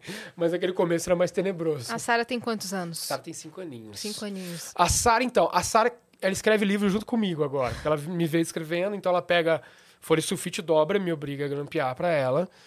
É, ou então com clipe, o que tiver na mão pra ficar no formato do livro. E aí ela faz a história. Então, Ela é uma autora. as histórias. Ela é autora, ela me cobra publicação no Instagram. É, tem que tirar foto dela com o livro. Aham. De verdade. isso Posso provar. E aí, ela cria essas histórias que assustam elas, ela mesma.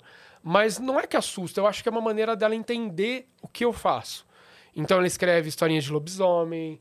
ah, esses dias ela me perguntou como é que escrevia. Aí eu falei: olha, tem que ter um elemento inicial, um conflito, aí você tenta resolver esse conflito até chegar ao final da história. É assim.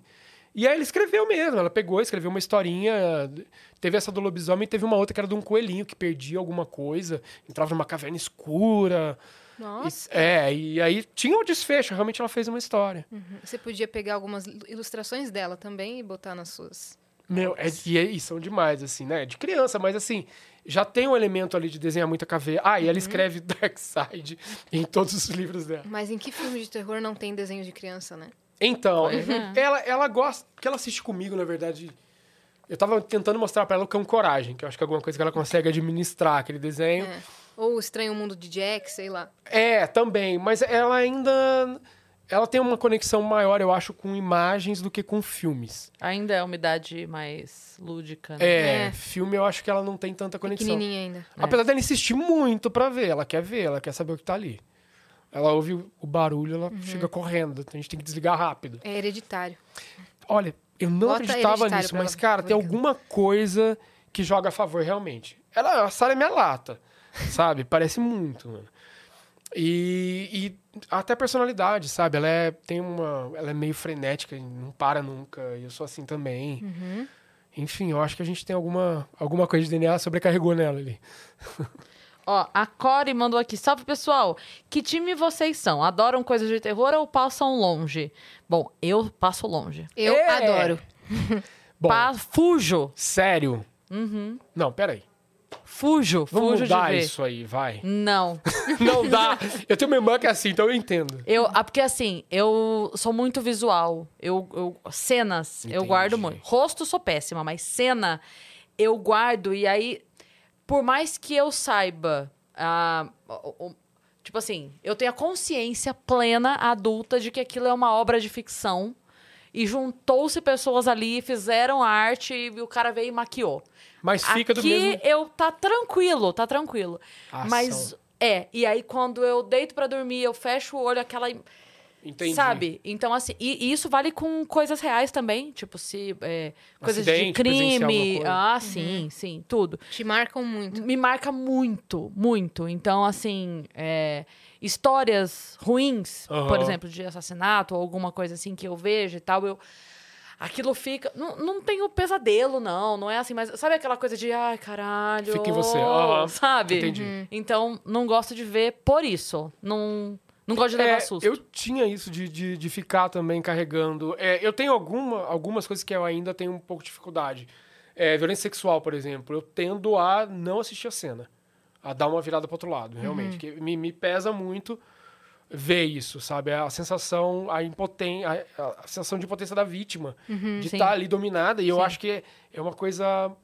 é, enfim, cara, pra mim é pior que tomar uma facada, sabe? É, a violação é maior. Então eu tenho dificuldade de lidar com isso. Realmente, eu te entendo, porque eu nessa, par- nessa parte. Eu também tendo a não, não Uhum, assistir. Tem até um filme que eu não recomendo a ninguém. Não sei nem se vale a pena falar, mas é um filme dessa temática e é traumatizante pra caramba, Uhum. cara. Sérvia, enfim. Sim. Entendi. Sabe? Não. Esse aí é pesadíssimo. Cara, Não teve, recomendo. teve um caso. ah, foi no sul agora, me falha o lugar, mas acho- se eu não me engano, Rio Grande do Sul, interior, que, tipo, a, a, a mulher matou a amiga porque ela mentiu que estava grávida e ela precisava de uma criança. Você viu esse caso? Não, não. Você chegou não. a ver? Eram Acho que alguém duas- me mandou esse caso. Eram algum duas um colega. mulheres e ela, tipo, ela, a a mulher, um, vamos dizer assim, né? est- Casada, grávida de fato e tal, e a dois tinha mentido em casa que estava grávida. E a gravidez dela estava correndo, então ela precisava de uma criança, né? No fim das contas. E aí ela faz uma emboscada pra primeira. Meu Deus. e, Pra tipo, assim, pegar a criança. pa- E, e pega a criança. Caraca. E a- aí, assim, aí depois, quando ela chega no hospital com a criança, ela diz que pariu, mas o, o médico olha pra ela e fala: "Não, Pera um pouquinho, você não é uma mulher que acabou de parir. Uhum. Sim. Eu não, né? Eu não estudei oito anos pra não saber como é Vai te uma mulher considerar. co- quando acaba de parir. Ela chegou lá impecável, tá assim É, ligado? tipo, imagina, com 30 Não, é, segundos de meu. o médico Aham. olhando pra ela, né? Mas enfim, aí ela foi pega e tal. Mas o que eu quero dizer assim, cara, ela, ela estragou com uma vida. Eu. Então, esses, por exemplo, ó, lembrei desse caso agora. Esse Uhum. caso do Bernardo Boldrini são casos que quando eu vejo e acompanho a história de alguma forma, aquilo pra mim me acaba, Sim, sim, sim. sabe? Então É, eu tenho isso com criança. Então, de- Sim. depois que eu fui pai, então, ficou mais Nossa senhora. Uhum. contundente um ainda, sabe? Mas eu acho que a gente... A gente ah, eu, eu tendo a, a confrontar, mas é, mas é a minha personalidade, tende a, a confrontar isso, sabe? Uhum. Mas desde pequeno, acho que é isso... É, é muito meu, sabe? Eu tinha medo, eu confrontava cada vez mais, querendo me livrar do medo. Não acontecia, eu me ficava com medo. ainda. mas eu tinha essa, essa coisa de confrontar. Uhum. Então, eu acho que E você de quer também jogar luz personalidade. nas suas obras a esse tipo de problema, né? Então, Pra eu, eu sociedade- tenho essa energia. Eu não tinha percebido isso até que um leitor meu falou: olha, eu estudo literatura, tem uma escola de literatura francesa que faz o que você faz. E é, nem é, lá nem é considerado terror. São histórias de vingança, de justiça, é diferente. Uhum. E você tem a mão muito pesada nisso. Aí eu parei pra analisar, e por isso que eu falei, hoje eu tenho essa consciência. Que as minhas histórias, nesses livros, principalmente nos, nos primeiros, pendem muito pra esse lado. Uhum. O VHS é cheio disso. Tem bastante. Caraca. Tem- a gente tem que ler. Que bom que a gente ganhou agora. Eu, olha, eu acho que é uma leitura, além de tudo, ela é um horror, mas ela não é um horror que te consome. Sei. ela é quase assistir um filme, ela é um passeio mesmo. Ela é, ela tem todos os elementos do terror, mas ela não é aquele horror que, que vai ficar impregnado em você, que você vai sofrer e vai ficar lembrando disso pra sempre. Não, não tem essa, o VHS não tem essa energia. A Cris estava falando e me lembrou também o caso da mulher da casa abandonada. Da mulher da casa abandonada. Você chegou a acompanhar esse daí? Hum. Acho que não. O também. podcast? Não, não, não. Cara, não. escuta. Tá, Escuta. A mulher da casa abandonada. É. Que vou, vou procurar. Chico Felice. é Tá, É um jornalista, só que não um é caso ficção, real. não. caso, Caso real. tá. Situação análoga à escravidão. Caraca, velho. É. E Não, não. bem, bem doideira, assim. É, eu- tem um terrível também de Taubaté que é grave, de Taubaté. Ah, sim. Que é da sua terra, né? Meu, Taubaté só tem, tem umas coisas alucinantes em Taubaté, assim, Sítio cara. do pica-pau amarelo. Um Monteirão era de lá. né? Então, é, Taubaté é um lugar peculiar, cara. Tem umas histórias ali, tem... Tem, Tem o parkour de Taubaté. né? tem umas... tem... tem... Depois teve a doutora de Taubaté. Não, então, Teve- é a aí- velhinha aí de veio Taubaté. tudo. Taubaté é, um, í- é icônica, cara. Nem é o César que escreve, que escreve os livros dele. Tá vendo? Então, O enfim. terror de É. Taubaté. Eles É. estão embalados Pô, cê- assim porque não estão escritos Você dentro. tinha, você tinha que fazer um. é, Mas Taubaté tem uma energia um- diferente, tem Você mesmo. você tinha que fazer um terror é, brando, tipo assim, um, um terror leve, Aham. pra chamar de terror de Tabaté. Pra ter essa. Ah. É, né? Pra Entendeu? poder brincar, Terror de né? Ta- é. É. o terror de Tabaté. É, é, é. É verdade. Mas, meu, Taubaté, tem, Tem um lugares clima. de Taubaté que tem, é, tem... Eu lembro que um amigo meu falou uma vez pra mim que tinha alguns lugares de Taubaté que tinha um- uma sombra. Ele falou, me sinto mal quando eu desço um pouquinho ali no terminal rodoviário e tem alguns lugares ali, não só no terminal, mas em outros lugares que parece que tem uma sombra e tal. E eu comecei Pô, a mas ver... terminal rodoviário também, toda a cidade tem meio que. Não, uma... dali era tenebroso, agora melhorou bastante, É? bastante. Ah, é todo terminal, é. É, né? porque terminal rodoviário é uma coisa pesada, Mas né? tem, tem uns lugares ali que tem uma. Um, um- tu sente uma carga energética mesmo. Sabe? Eu acho que isso me Uhum. ajuda também, porque eu, eu canalizo, né? Então. É, um- é um lugar muito fabril também, né? Um lugar É. muito. De pessoas que trabalham pesado, sabe? Então isso tudo entra, né? Acaba entrando na, na literatura, nos contos. Uhum, e você falou, estava comentando que o lugar onde você escreve é um, é um cantinho do mesmo clima, né? Meio tenebroso, É. assim. É, pra mim, então, é como se fosse aqui. Eu me sinto muito em casa. Uhum. Aranha, minha filha adora isso aqui também, sarama. Aham. Então, Ela pra gosta mim. de Halloween, então. Nossa, Deve estar pegando doce. Meu, ela, ela quer ter o Halloween, na verdade. E a gente tem que se fantasiar. Tipo, tem três pessoas na cidade no Halloween. Eu, minha esposa e ela. Mas a gente faz. A gente faz. Ninguém sabe também, porque mascara tudo, né? É. É, porque só três a gente passa vergonha. tipo, animador de festa, é. né? Bate na, na porta da pessoa, mas não tem A doce. pessoa né? fecha. Não, você é louco, pá. Uhum, só Não, tem nem feijão. pra que atender, né? É. É. maluco, não atende não. Aí vem a tiazinha, não, está com criança.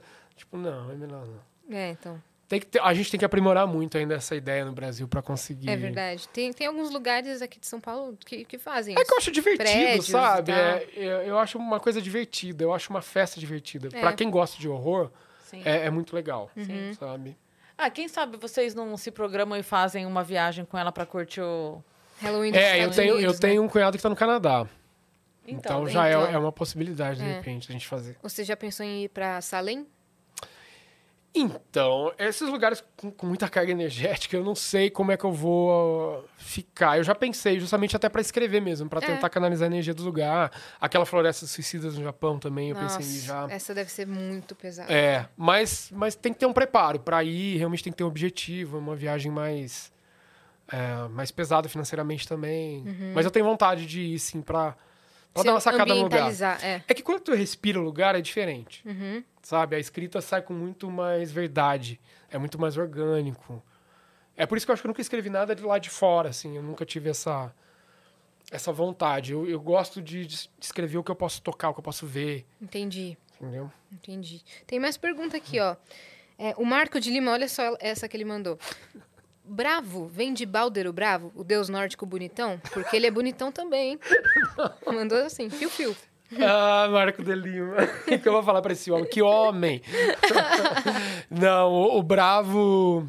Eu acho que o Bravo vem veio no- inicialmente de personalidade mesmo, que eu, eu tenho essa tendência a ficar bravo às vezes quando eu tô. Cara fechada. Tenho. Quando eu tô muito concentrado, eu fico com a cara mais, mais fechada mesmo, assim. Aí quando a minha esposa tá perto, ela vem e desmascara na marra, né?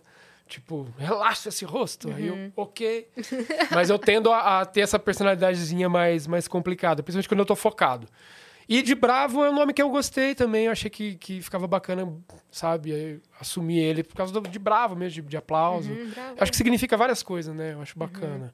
Mas não vem, Uhum. Bravo de Marco. coragem também, né? Marco dele de coragem. É, acho que isso me representa bastante. De petulância, até no meu caso. Mas não, Marco, não. Não é o deus nórdico da beleza. Ó, Dani Sayajin, olha só, É isso mandou aqui. Seu César, Seu César. de onde vêm as ideias das ilustrações internas de seus livros? Tem algum Hum. conto seu que já foi publicado e hoje em dia você se arrepende? Hum, Não. Eu, eu não costumo cultivar arrependimentos, porque eu acho que eles fazem parte do crescimento. Então, ah, se você pagou a conta por aquele arrependimento, eu acho que eu paguei a maioria das contas do que eu poderia me arrepender, eu não guardo, não. É, eu tinha um termo no Ultra Carne que era uma piada profundamente infeliz e eu pedi para ser retirado. Foi a única modificação que eu fiz, até hoje. Mas assim, porque realmente foi uma coisa que não, não tinha por que existir. E tava ali, tava depreciando um livro muito legal e eu não quis mais manter aquilo ali. Só. Foi a única coisa que eu pedi de edição. As ilustrações ficam em cargo da minha editora, Raquel Moritz, que na verdade é realmente a deusa nórdica das ilustrações e da edição. Manda super bem, ela é editora da Dark, me acompanha desde o primeiro livro. E é ela que faz essas escolhas, ela que encontra essas preciosidades. E do meu editor querido também da Dark, que é um dos parceiros criativos que eu tenho. É, um dos, não, vamos ser bem sinceros, é o meu maior parceiro criativo. Não, E- o Darkseid manda muito aí. É, não, Uhum. Na e ele parte gráfica, arrebenta. pelo, pelo que a gente tava folheando, já deu pra ver já. É, então vem vem dessa dessas pessoas especiais. E eu, eu cabe a mim me derrubar em lágrima quando eu vejo o livro pronto. Não, porque é insano, quer ver? Cara, sério, eu tenho que mostrar pra tu, porque realmente é, é uma insanidade isso aqui. Olha, Uhum. Olha isso. isso, cara. Saca? Tu abre Uhum. o livro, é, enfim. Olha. É. essa- é, sabe, o acabamento gráfico disso aqui é muito brutal. Olha. Isso aqui, por exemplo, Títulos. é classificado de, pora- de Polaroid. Ó, caiu. Caiu até. O Ah, marcador. É, então, DVD. Tá vendo? Ele já vem com DVD. Tentaram, ficaram decepcionados com isso alguns leitores. Porque. Acharam que era um DVD mesmo. e aí chegou o Podia papel. ter sido, é hein? Ah, ainda será. Boa. Olha, vai vir boa. uma nova versão aí É, editada. não é se, é quando. Vai vir, vai Quando? vir. É, antes da gente terminar o episódio, a gente vai jogar um jogo. Falando em Dark, você já jogou Dark Stories? não. Não jogou esse? Não, É, não, não, Quer explicar, não. minha parça, como é Boa. que funciona? O Dark Stories é o seguinte: são cartinhas. É, é, tá virtual aí, Dani? São cartinhas e que contêm histórias. Então, ela, a Dani vai ler pra gente. Nenhum de nós três vamos saber o final da É história. só um desfecho de um caso, por exemplo, que Tá. vai estar na carta. Só que ela dá a premissa pra gente. Então ela fala: "Aconte- eh, aconteceu X coisa e a gente tem que adivinhar por quê, o que, que aconteceu, por quê. Então a gente pode fazer perguntas em que ela vai responder sim, não ou Uhum. indiferente. São as três coisas que ela pode responder.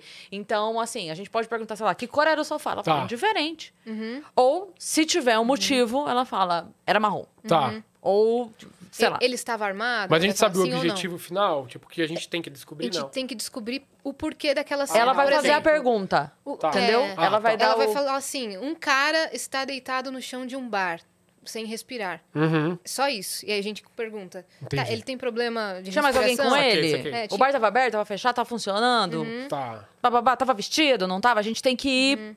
Entendi. Até, sei lá, Descobrindo. descobrir que ele era asmático e tava sem Tá. a bombinha. Entendeu? Entendi, legal. Entendeu? Isso Tá. que a gente tem que descobrir Nossa, no gente, final. será que vocês vão querer participar disso comigo? Eu tenho dó de vocês. cara. Ó, é, É uma- Eu sou transtornado. a gente deixou você ganhar. Vamos lá, vamos Pode lá, ter vamos lá, certeza. vai. Eu não vou fundo demais. Vai lá, Eu vou Ah, Dani. começar com uma mais fácil, que tá verdinha aqui. Tá. Tá. Uma mulher salta do parapeito da janela do sexto andar. No entanto, não morre e nem sofre quaisquer lesão. Ué. Tá. O prédio tava pegando fogo? Não. Hum, ela. Ela caiu de paraquedas? Não. Ela tava abraçada com um colchão? Não. Eu tô tentando pensar se alguma coisa pergunta. Ela pulou do sexto. Ela se jogou do parapeito do sexto andar. Ela tava pulando de bang jump. Não. Tinham corpos um no chão? Não, Ela caiu em cima de alguma coisa macia? não, Ela se molhou. não. Quer que lê de novo? Vai. Uma mulher salta do parapeito da janela do sexto andar. No entanto, não morre e nem sofre quaisquer lesão. Ela caiu em algum toldo. Não, É uma ela boa. caiu no, no próximo andar? No quinto andar? não, Tipo, sei lá, às vezes o quinto andar era maior, né? Ela- é Tinha uma sacada maior. Ela tem algum poder especial? não, Ela se jogou só no sonho? não. Ela quicou? Põe! O Vitão sabe essa. Ele matou? É Você mesmo? matou fácil? Psicopata. Tem algum animal envolvido na história? Não. Caraca. Quer falar, Vitão? Não, não, ainda não. A Ela gente já vai estava desco- morta? Não, A gente já Ela vai era um descobrir. fantasma. não, era, era pessoa mesmo. Pessoa mesmo. Se- Por que, que o Não sexto morre andar tá nem aí? sofre É. nenhum tipo de, de dano, é isso? Nadinha. Do parapeito. É, e do sexto andar. Por que sexto Nadinha. andar? O número do andar estava errado? Não, tá certo. Era alto mesmo? Era alto. Era feito de Lego no prédio. Ela pula pra dentro. Sim! ah! Tá. Aqui, ó. A mulher estava prestes a cometer suicídio, mas pensou melhor e, em vez de saltar para fora, saltou para dentro do seu Nossa. apartamento. Parabéns, parceira. Boa. E parabéns, Cris. Escolha sempre a vida. É, escolha sempre a vida. Cara, eu ia, eu ia ficar eternamente nisso. Tipo, também. criando quicou, a nave abduziu. É, eu tô Tudo. pensando em como é que ela ia pular sem se machucar. Pulou É. perto? Então, genial, hein, essa mente. Boa. Eu- a mente de vocês que adivinharam, porque a minha... É mesmo. Enfim, Não, mas próximo próxima. livro você, Você tá sendo- escreve. Você tá sendo introduzido ao jogo. É, é Vamos pra Não, verdade. eu, próxima. eu vou Foi na escrever o, experiência. terror de Taubaté, né, de- com essa minha Isso, é. mente aqui, escreve. puritana. Mais uma? Mais Vai. uma. Paulo trabalha num bar. Não. Paulo trabalha num banco. Hum. Nesse dia, um grande apagão ocorreu em toda a cidade. Poucos minutos depois, Paulo morre eletrocutado. Pera, repete. Paulo estava num banco, Trabalha num banco. trabalha no A banco. energia voltou. Nesse dia, um grande apagão ocorre em toda a cidade. Poucos minutos depois, Paulo morre eletrocutado. Aconteceu um Tava apagão. chovendo? Sim. Começamos bem. Começou Um acerto. O banco que ele trabalha é a instituição? Indiferente. Que podia ser o banco da praça. A E tinham energia muitas vol- árvores. A energia voltou. Não. A energia não voltou? Peraí. Não. Ele tentou ligar Então o como- gerador? Como é que ele se eletrocutou, então? Não. Mas Ué, co- ele não foi É, trabalhar. é indiferente. Ele estava na água? Não. a energia volta quando ele tá tentando ligar alguma coisa. Trabalha num banco. Nesse dia, um grande apagão ocorreu em toda a cidade. Poucos minutos depois, Paulo morre eletrocutado. Ele estava dentro do banco? Não. Eu vou chamar meu pai, que ele era bancário. Pergunto o que, que ele ah, faria. ele não tava no banco. Não. Ele não estava no banco. Ah. Ele tava em casa. Ele tava em casa? Não, também. Ele estava no carro? Não. Na rua? Sim. Subiu no poste. Não. Árvore? Não. Ele tava caminhando na rua. Sim. Caminhando na rua? Tu é burro, cara. Caiu um raio nele. Quê? Caiu um raio nele. Acertou. É mesmo? Mas tem mais alguma coisa? Não, ó, técnico de informática e deseja... É, naquele dia... Peraí.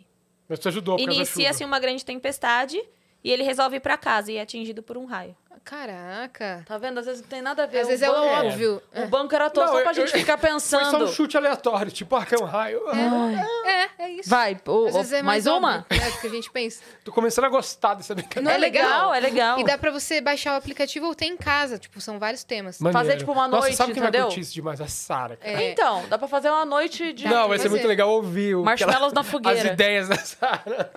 Vamos pra mais uma. Vai. Uma porta aberta. chama.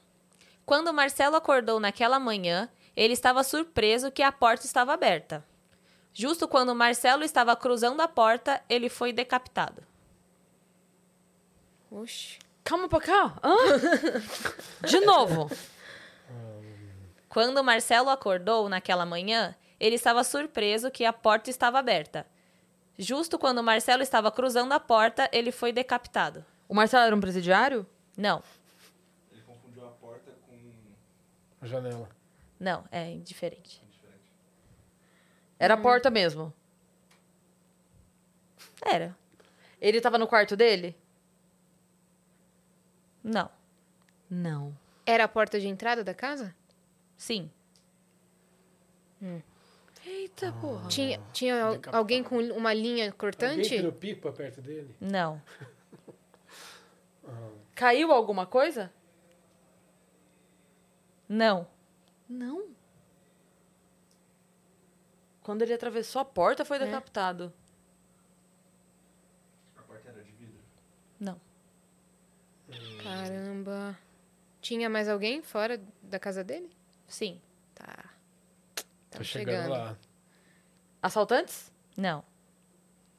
Agiotas? Era uma, era uma pessoa Como é inocente? que chama o cara de Jogos Mortais? Olha, play a game. Indiferente. Ele morreu por acidente? Não. A pessoa queria matar ele. Sim. Eita, prela. Foi com uma faca? Não. Serra elétrica? Não. Lâmina? Não. Não, foi com lâmina nenhuma. Não. Caraca, mano. Como decapitou? Ah. Ah, esse, é o que, esse é o X aqui. Corda! Não. Peraí. Quando vocês quiserem uma dica, eu posso dar. Calma aí, vamos Ah, ter... essa tem dica? Parecia Não, alguém eu que- eu que Puxou falei. a cabeça dele pra cima. Eu que vou falar, mas só quando vocês quiserem. Tá, Porque aí vai ficar mais fácil. tá, a gente vai chegar, a gente Ah. vai chegar. E aí, Vitor? Ele usava algum tipo de colar? Não. A pessoa era conhecida dele? Sim. Eita, prela. Ih. Conheci. Era vingança? Não. Foi um animal? Ah, tem Sim. cachorro Mentira. envolvido. Foi um animal. Foi um cachorro? Pera aí, deixa eu procurar aqui. Não. Foi um gato? Sim. Gente, como é que um gato decapita O ser gato humano? caiu? Não, o gato não caiu, não caiu nada, não é isso? O gato pulou. Ó. Quando Marcelo acordou naquela manhã, ele estava surpreso que a porta estava aberta. Justo quando Marcelo estava cruzando a porta, ele foi decapitado. Fechou a porta? Não. Marcelo era o gato? Não. Podia É, Eu ser. achei que podia ser também. Podia ser. Foi boa. Não sei, É. né? Bota o nome do gato de Marcelo. Foi boa. É, eu tenho uma Sharon. Então. Eu tinha, tadinha, falecida. Ai, Mas eu é tinha, quase. eu tinha. É quase? Marcelo é o cachorro. Marcelo é o rato. Marcelo é o que morreu. Então, mas Mas ele, é uma pessoa? Não. ele é um rato? Não. Ah, ele é o periquito. O gato comeu a cabeça dele. Sim. Boa! É. Marcelo era um canário que vivia em sua gaiola. Canário. Geraldo, um gato. Mandou Estava muito. esperando sua opor- uma oportunidade para pegar Marcelo e comê-lo. Quando seu dono deixou a porta da, ge- da gaiola aberta por engano, Marcelo voou para fo- fora e Geraldo não hesitou em arrancar a cabeça. É Eu tava isso. pensando que já bichos naquela são esses? Mãe do ET Que arran- chama Geraldo, o gato. Então, É, e Eu Você tive- tem um Marcelo, gato eu tive chamado uma- eu Geraldo? tive uma Mande a foto Mortícia pra também gente. já. Mortícia? Mortícia Mas é um também. personagem, Outra pelo pastora menos. alemã. É. Caraca, velho. Não, a gente tá como um time, tipo, a gente Foi legal. Então, tá chegando. Tamo bem, tamo bem, tamo Foi bem. legal. Então, mais Tem uma pra Dani? encerrar. Tem. Mais uma pra encerrar. É então, maneiro Sasha. esse jogo, não é? André estava navegando em seu barco quando seu relógio caiu ao mar. Ele é um ótimo mergulhador. No entanto, não consegue recuperá-lo. Ele morreu. Não. Todo mundo Não, morre. não sei. Marcelo é uma foca? pra Marcelo é gente... uma baleia. Vamos começar por aí. Foca, Shimon. Com a foca, Foca usa fantasma, relógio. Lembra? Vamos começar aí. André, né? André, é isso? Esse? André. É a André. foca Shimu. Tá bom. André. André é... é uma pessoa? Sim. Pronto. Ah, já, ufa. Comeram já o começamos. um relógio dele? Não. Algum animal? Não. Tá. Pera um pouquinho. Vai de novo. O André... André estava navegando em seu barco quando seu relógio caiu ao mar. Ele é um ótimo mergulhador, no entanto, não consegue recuperá-lo. Ele não viu, caiu. Viu? Ele pulou no mar? Pulou. O relógio não afundou muito rápido? Foi levado por uma correnteza. A- afundou. O relógio afundou, é isso? Sim. Ele mergulhou. Esse é bem específico, hein, galera? É bem específico. o André mergulhou, veio um tubarão e comeu o André. Comeu o relógio. Não, Algum bicho comeu o relógio? não, Titanic, tem a ver alguma coisa? não, Sei lá, se é bem específico. Ah, Foi levado por alguma coisa? não, só afundou. só afundou. Não deu tempo dele pegar o relógio? Que irônico, né? Eu já tô pensando, eu já tô pensando nisso, entendeu? Tempo, relógio. pá. É, não, não deu tempo. Não deu tempo. Mas alguma Porque coisa ele aconteceu afundou. pra não dar tempo. Faltou fôlego. Não, ele tinha. Uhum. Ué. Ele pulou sem o balão de oxigênio. Não, Não, Não. não, não, não- é di- não é. diferente. é. Caramba, meu. O Ele relógio percebeu. quebrou. Indiferente. Porque recuperá-lo podia ser de dano também. É verdade, bem pensado. Ele pegou o relógio. Não conseguiu. Não conseguiu? Não, porque sabe por quê? Eu pensei assim, ele tava no barco. O relógio caiu, não conseguiu recuperá-lo. Eu pensei, pode ser o barco. Ele pegou o relógio, não conseguiu Sim. recuperá-lo, o quê? O barco. Verdade. Minha cabeça, O barco eu falei, pode ter ido pronto. embora. É pegadinha da dona O Daniela! barco foi embora? Indiferente. Ele ficou no mar ou ele voltou pro barco? Não tem isso aqui, não. Ele Não deve tem? ter voltado pro barco. Deve ter voltado. E Mariana? Ele- ele não Mariana né? viu foi mais o de relógio. uma- Não, Não viu mais o relógio. não. Então ele não achou porque. Ele não pegou porque ele não achou. Ele ficou cego. Não. Tava rodeado de piranhas, Não, Indiferente. água viva. Indiferente também. Bob Esponja. André era o Bob Patrick Esponja. Estrela Gente! apareceu. lá. Uh, Tá difícil. Dá uma diquinha aí, Dani. É, ele só não conseguiu pegar o relógio porque ele não conseguiu mergulhar. Uai, se ele saltou do barco. Ele não conseguiu afundar. Ele tava de boia? ele tava de colete? Não, não, Ele caiu no bote salva-vida. Não. Não. Quase, ela sorriu. não. É, passou perto ele passou perto. Ele, ele não conseguiu afundar. Não. A densidade era diferente. Sim. Caraca, velho. Era no Mar Morto. Estamos chegando. Era. Era o Mar Morto? Era o Mar Morto! Chegamos, Boa, hein? boa. Ele estava navegando no Olha, Mar olha, Olha eu Morto. causando aqui. Que time, hein? Estava navegando no Mar Morto e devido à co- enorme concentração de sal, Gente, ele mas não isso é muito conseguiu afundar o suficiente para obter o relógio de volta. Olha Então, lá. E como que o relógio afundou e ele não? É, Pois é. ficou a dúvida. Ah, Porque deve danadinho. ser alguma coisa com. O relógio podia ter quebrado, então. Aí Hum. Não aí dá, encheu eu de acho- água, afunda. talvez o relógio mais leve do que ele, ou alguma coisa exatamente com a- a- o corpo humano, É. Sim. Hum, pode ser. entendeu? Eu ainda posso no Bob Esponja. Se for assim, A última, caramba! vamos à última, A a última. última. Vai, Pega Ah, vai. uma difícil. Pega uma vermelha? Pega uma vermelha. Aquela que eu te falei. Ajuda Cara, aí, essa do Vitor, Mar também. Morto, realmente. Pode? Ele Vai. veio, não Pensei em afundou tempo, Mar densidade. Morto. Um homem dirigindo um carro provoca um acidente ao colidir com uma bicicleta, ao virar de inesperado em um cruzamento. Quando os policiais chegam, outro homem é preso. Aquele que estava dirigindo é levado para casa. Gente, eu não acompanhei nem a questão. Porque o homem da bicicleta era um fugitivo. Desculpa. Não, indiferente. Lê de novo, Dani, É, por eu me favor. perdi no pensamento. Um homem dirigindo um carro provoca um aci- acidente ao colidir com uma bicicleta, ao virar inesperadamente em um cruzamento. Quando os policiais chegam, outro homem é preso. Aquele que estava dirigindo é levado para casa. Mas dirigindo o carro ou a bicicleta? O que foi levado para casa? É. O do carro. É o, o do carro. É, Ó, vou- eu vou chutar uma, lou- uma doideira aqui, que eu já percebi que essa história é tudo doida. Não tinha ninguém na bicicleta, a bicicleta tava parada. Não, tinha. Tinha gente na bicicleta. Tava errada a pessoa da bicicleta. Não. Tava certa. Sim. Alguém desligou o semáforo. Indiferente. Foi pega com droga. Indiferente também. Eu acho que a culpa do acidente não foi do cara. Do carro.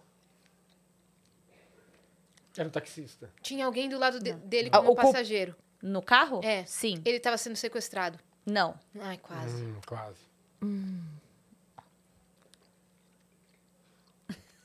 É o que, que, falou? que Ele falou assim, depois que você sabe a resposta fica ridícula. Então vamos demorar essa, pelo jeito. Uhum. porque Quando é ridículo, demora. Tá, é... O cara que tava... A pessoa que tava do lado era amiga do motorista? N- não. Não. Mas conhecia. Era um, ass- era um Mas assaltante? conheci. Não. Era um O, o criminoso? acidente foi culpa dessa outra pessoa? Que tava no carro? É. Sim. O motorista tava bêbado e era pra outra pessoa ter assumido o volante. Não. Hum, Era uma criança, um dos passageiros. Não. Quem foi preso foi o passageiro? Foi. Briga de casal? Não. Ele mandou atropelar a, a bicicleta? Não. Siga aquela bicicleta. Siga agora aquela bicicleta. Não, porque virou, né? Então não tava no destino. né? Tipo, É, virou, e pegou. É isso mesmo. Virou e pegou, mas quem foi preso foi o passageiro, não o motorista, é isso? Isso. Ele tava distraindo o motorista? Não. Hum, safadinho. Eu, ia, eu ia falar que era um carro funerário. Mas o que, que o morto vai estar fazendo do lado do carona? Era um carro funerário? Não. Não. Mas é Não, o era- passageiro foi vai que, preso. né? Podia ser. O passageiro foi... era um criminoso. Então, é tipo um o morto muito passageiro? louco. Não. Não. Prenderam. Ele foi preso por causa desse acidente. Sim. Ele saiu pra bater no cara, Não. Pra matar o cara. Não também. Sim. Alguém morreu nesse acidente? Não fala, acho- é indiferente. O Só carro pegou era a bicicleta. roubado. Não. Tinha alguém na bicicleta. Sim. Estamos voltando à estaca zero. Vai tu, César. Gente. Quem foi preso foi o passageiro. Hum, calma. A bicicleta não tem muito. O dono do sentido. carro era o passageiro? Sim. Hum. Mas É, não é sequestro. Eu tô, tô pensando em sequestro. ainda. Ele deixou uma pessoa sem carta. Era um carro de polícia. Não. Ele deixou alguém sem carta dirigir. Ih, É? quase. Ele deixou alguém menor de idade dirigir. Não. Maior de idade. Não habilitado. Era um tiozinho, cara. Tava. Tava vencido. Tava se habilitando. A pessoa tem menos de 100 anos, então dirigindo. Tava se habilitando? Tá, um. um Fugitivo do um, sanatório. um vai. graduando de, de CFC. Ou tava tipo com a- a Mariana, sua filha. Isso, a Mariana tá lá fazendo. A CFC sai de carro, Você eu deixa deixo ela, ela dirigir. Ela causa um acidente, eu vou presa. Foi Tipo, isso? Você tá no passageiro? É. Tipo, Aí sim. foi o passageiro. É. o, passa- o passageiro era pai do. Ah, não, você falou Não. que não era parente, né? Só conhecia. Amigo, conhecido. Conhecido. Era instrutor. Sim. Meu Deus. É isso, né? É. Acabou, né? Tem mais, tem mais Era o coisa? instrutor, o instrutor foi preso. O instrutor Ó, foi preso. o porque condutor do deixou- carro estava numa aula prática da autoescola com o seu instrutor. O instrutor disse para ele virar uma curva incorreta em um cruzamento, batendo na bicicleta. Os policiais julgaram o instrutor responsável pelo acidente, de modo que prenderam e levaram o aluno para casa. Prenderam ele e levaram Gente, o aluno essa é difícil. É Eu já- difícil. até, até pra eu entender a questão foi difícil. pra casa. A gente chegou, a tava gente chegou. disperso, tava disperso. Vocês mataram todas. A gente matou todas. Olha que outra ironia, né? É. Não sei se isso é bom ou se é. É. Visto do que estamos falando É, aqui, então. Ai, meu Deus. Foi legal, foi legal. Gostei. Gostei. Gostei. Boa. Esse jogo é muito legal. assistir. É meio trágico, mas é legal. Não, eu descobrir. gostei, eu gostei. É porque você fica tentando. É um detalhe, né? É, não, é legal. Tinha um jogo antigamente que a gente jogava, acho que era Detetive, que tinha mais ou menos essa pegada. Mas era pra descobrir quem matou é, e isso, com quê, isso. em qual sala. Isso. Eu lembro disso. Muito legal. César, deixa suas redes pra galera te achar. Ah, eu, sites eu pra movimento comprar os mais o livros. Instagram, que é o César Bravo Autor, acho que vocês até compartilharam. É César Bravo Online e Autor. Autor. aham. É, Facebook, César Bravo também procurar ali. Quando não aparecer um jogador de futebol mexicano, o outro sou eu. E Instagram também, César Bravo. É, desculpa, Twitter também, César Bravo, mas eu movimento pouco, eu não tenho muita paciência pra Twitter, não. Eu fico mais na, no Instagram mesmo. Boa. Até porque a dinâmica é mais fácil com a, com a galera, eu gosto de conversar mais, postar foto, eu- eu curto. O link pra comprar os livros tá no seu Instagram. Ou é só ir pra Tem no meu site Instagram. da- da é, ou site. baixa a Darkside ali também, vai estar tudo ali. Tem... Seus contos gratuitos também estão lá. Via Darkside, tem. Tem na, na Linktree ali, na árvorezinha de links da Dark, tem ali todos, todos os que eu publiquei. Tem o Dark Blog também, que é onde sai a, a maioria do- dos conteúdos que eu... Todos os conteúdos que eu promovo pra Dark saem no, no Dark Blog, então é um outro endereço. Aí tem histórias, tem novidades, tem bastante coisa, tem muita matéria legal. O Dark Blog é bacana mesmo, cara, é bem legal. Sensacional. não é Então, Muito só porque eu obrigada. trabalho ali, não, mas é legal mesmo. Muito obrigada por você ter vindo aí. Imagina, cara, obrigado vocês e obrigado ah, pelo movimento que vocês fizeram, porque tem que ser muito grato mesmo, porque pouca gente lembra do horror e lembra de, de trazer o horror da maneira que vocês fizeram, simplesmente, cara, vamos achar os caras e trazer aqui.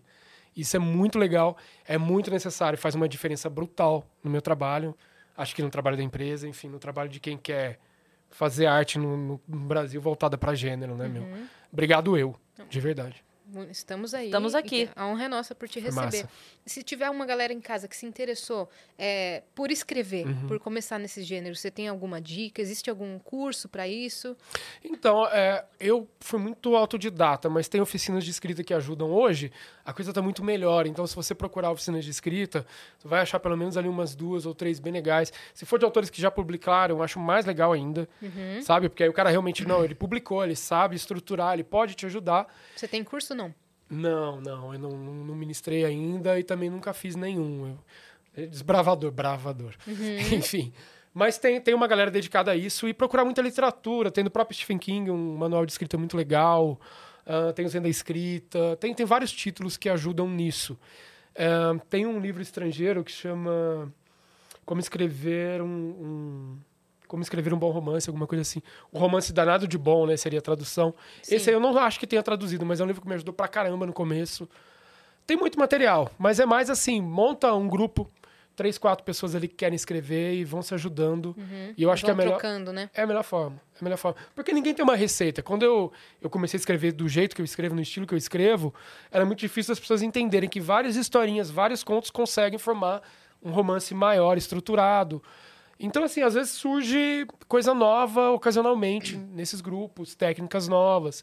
Então, às vezes é mais interessante você ficar meio outsider, sabe? De, de cursos muito restritos, muito fechadinhos e tal, e deixar a tua mente vagar. Legal. Escritor escreve, meu. No fundo é isso. É sentar e isso. escrever. Boa. E Perfeito. lê.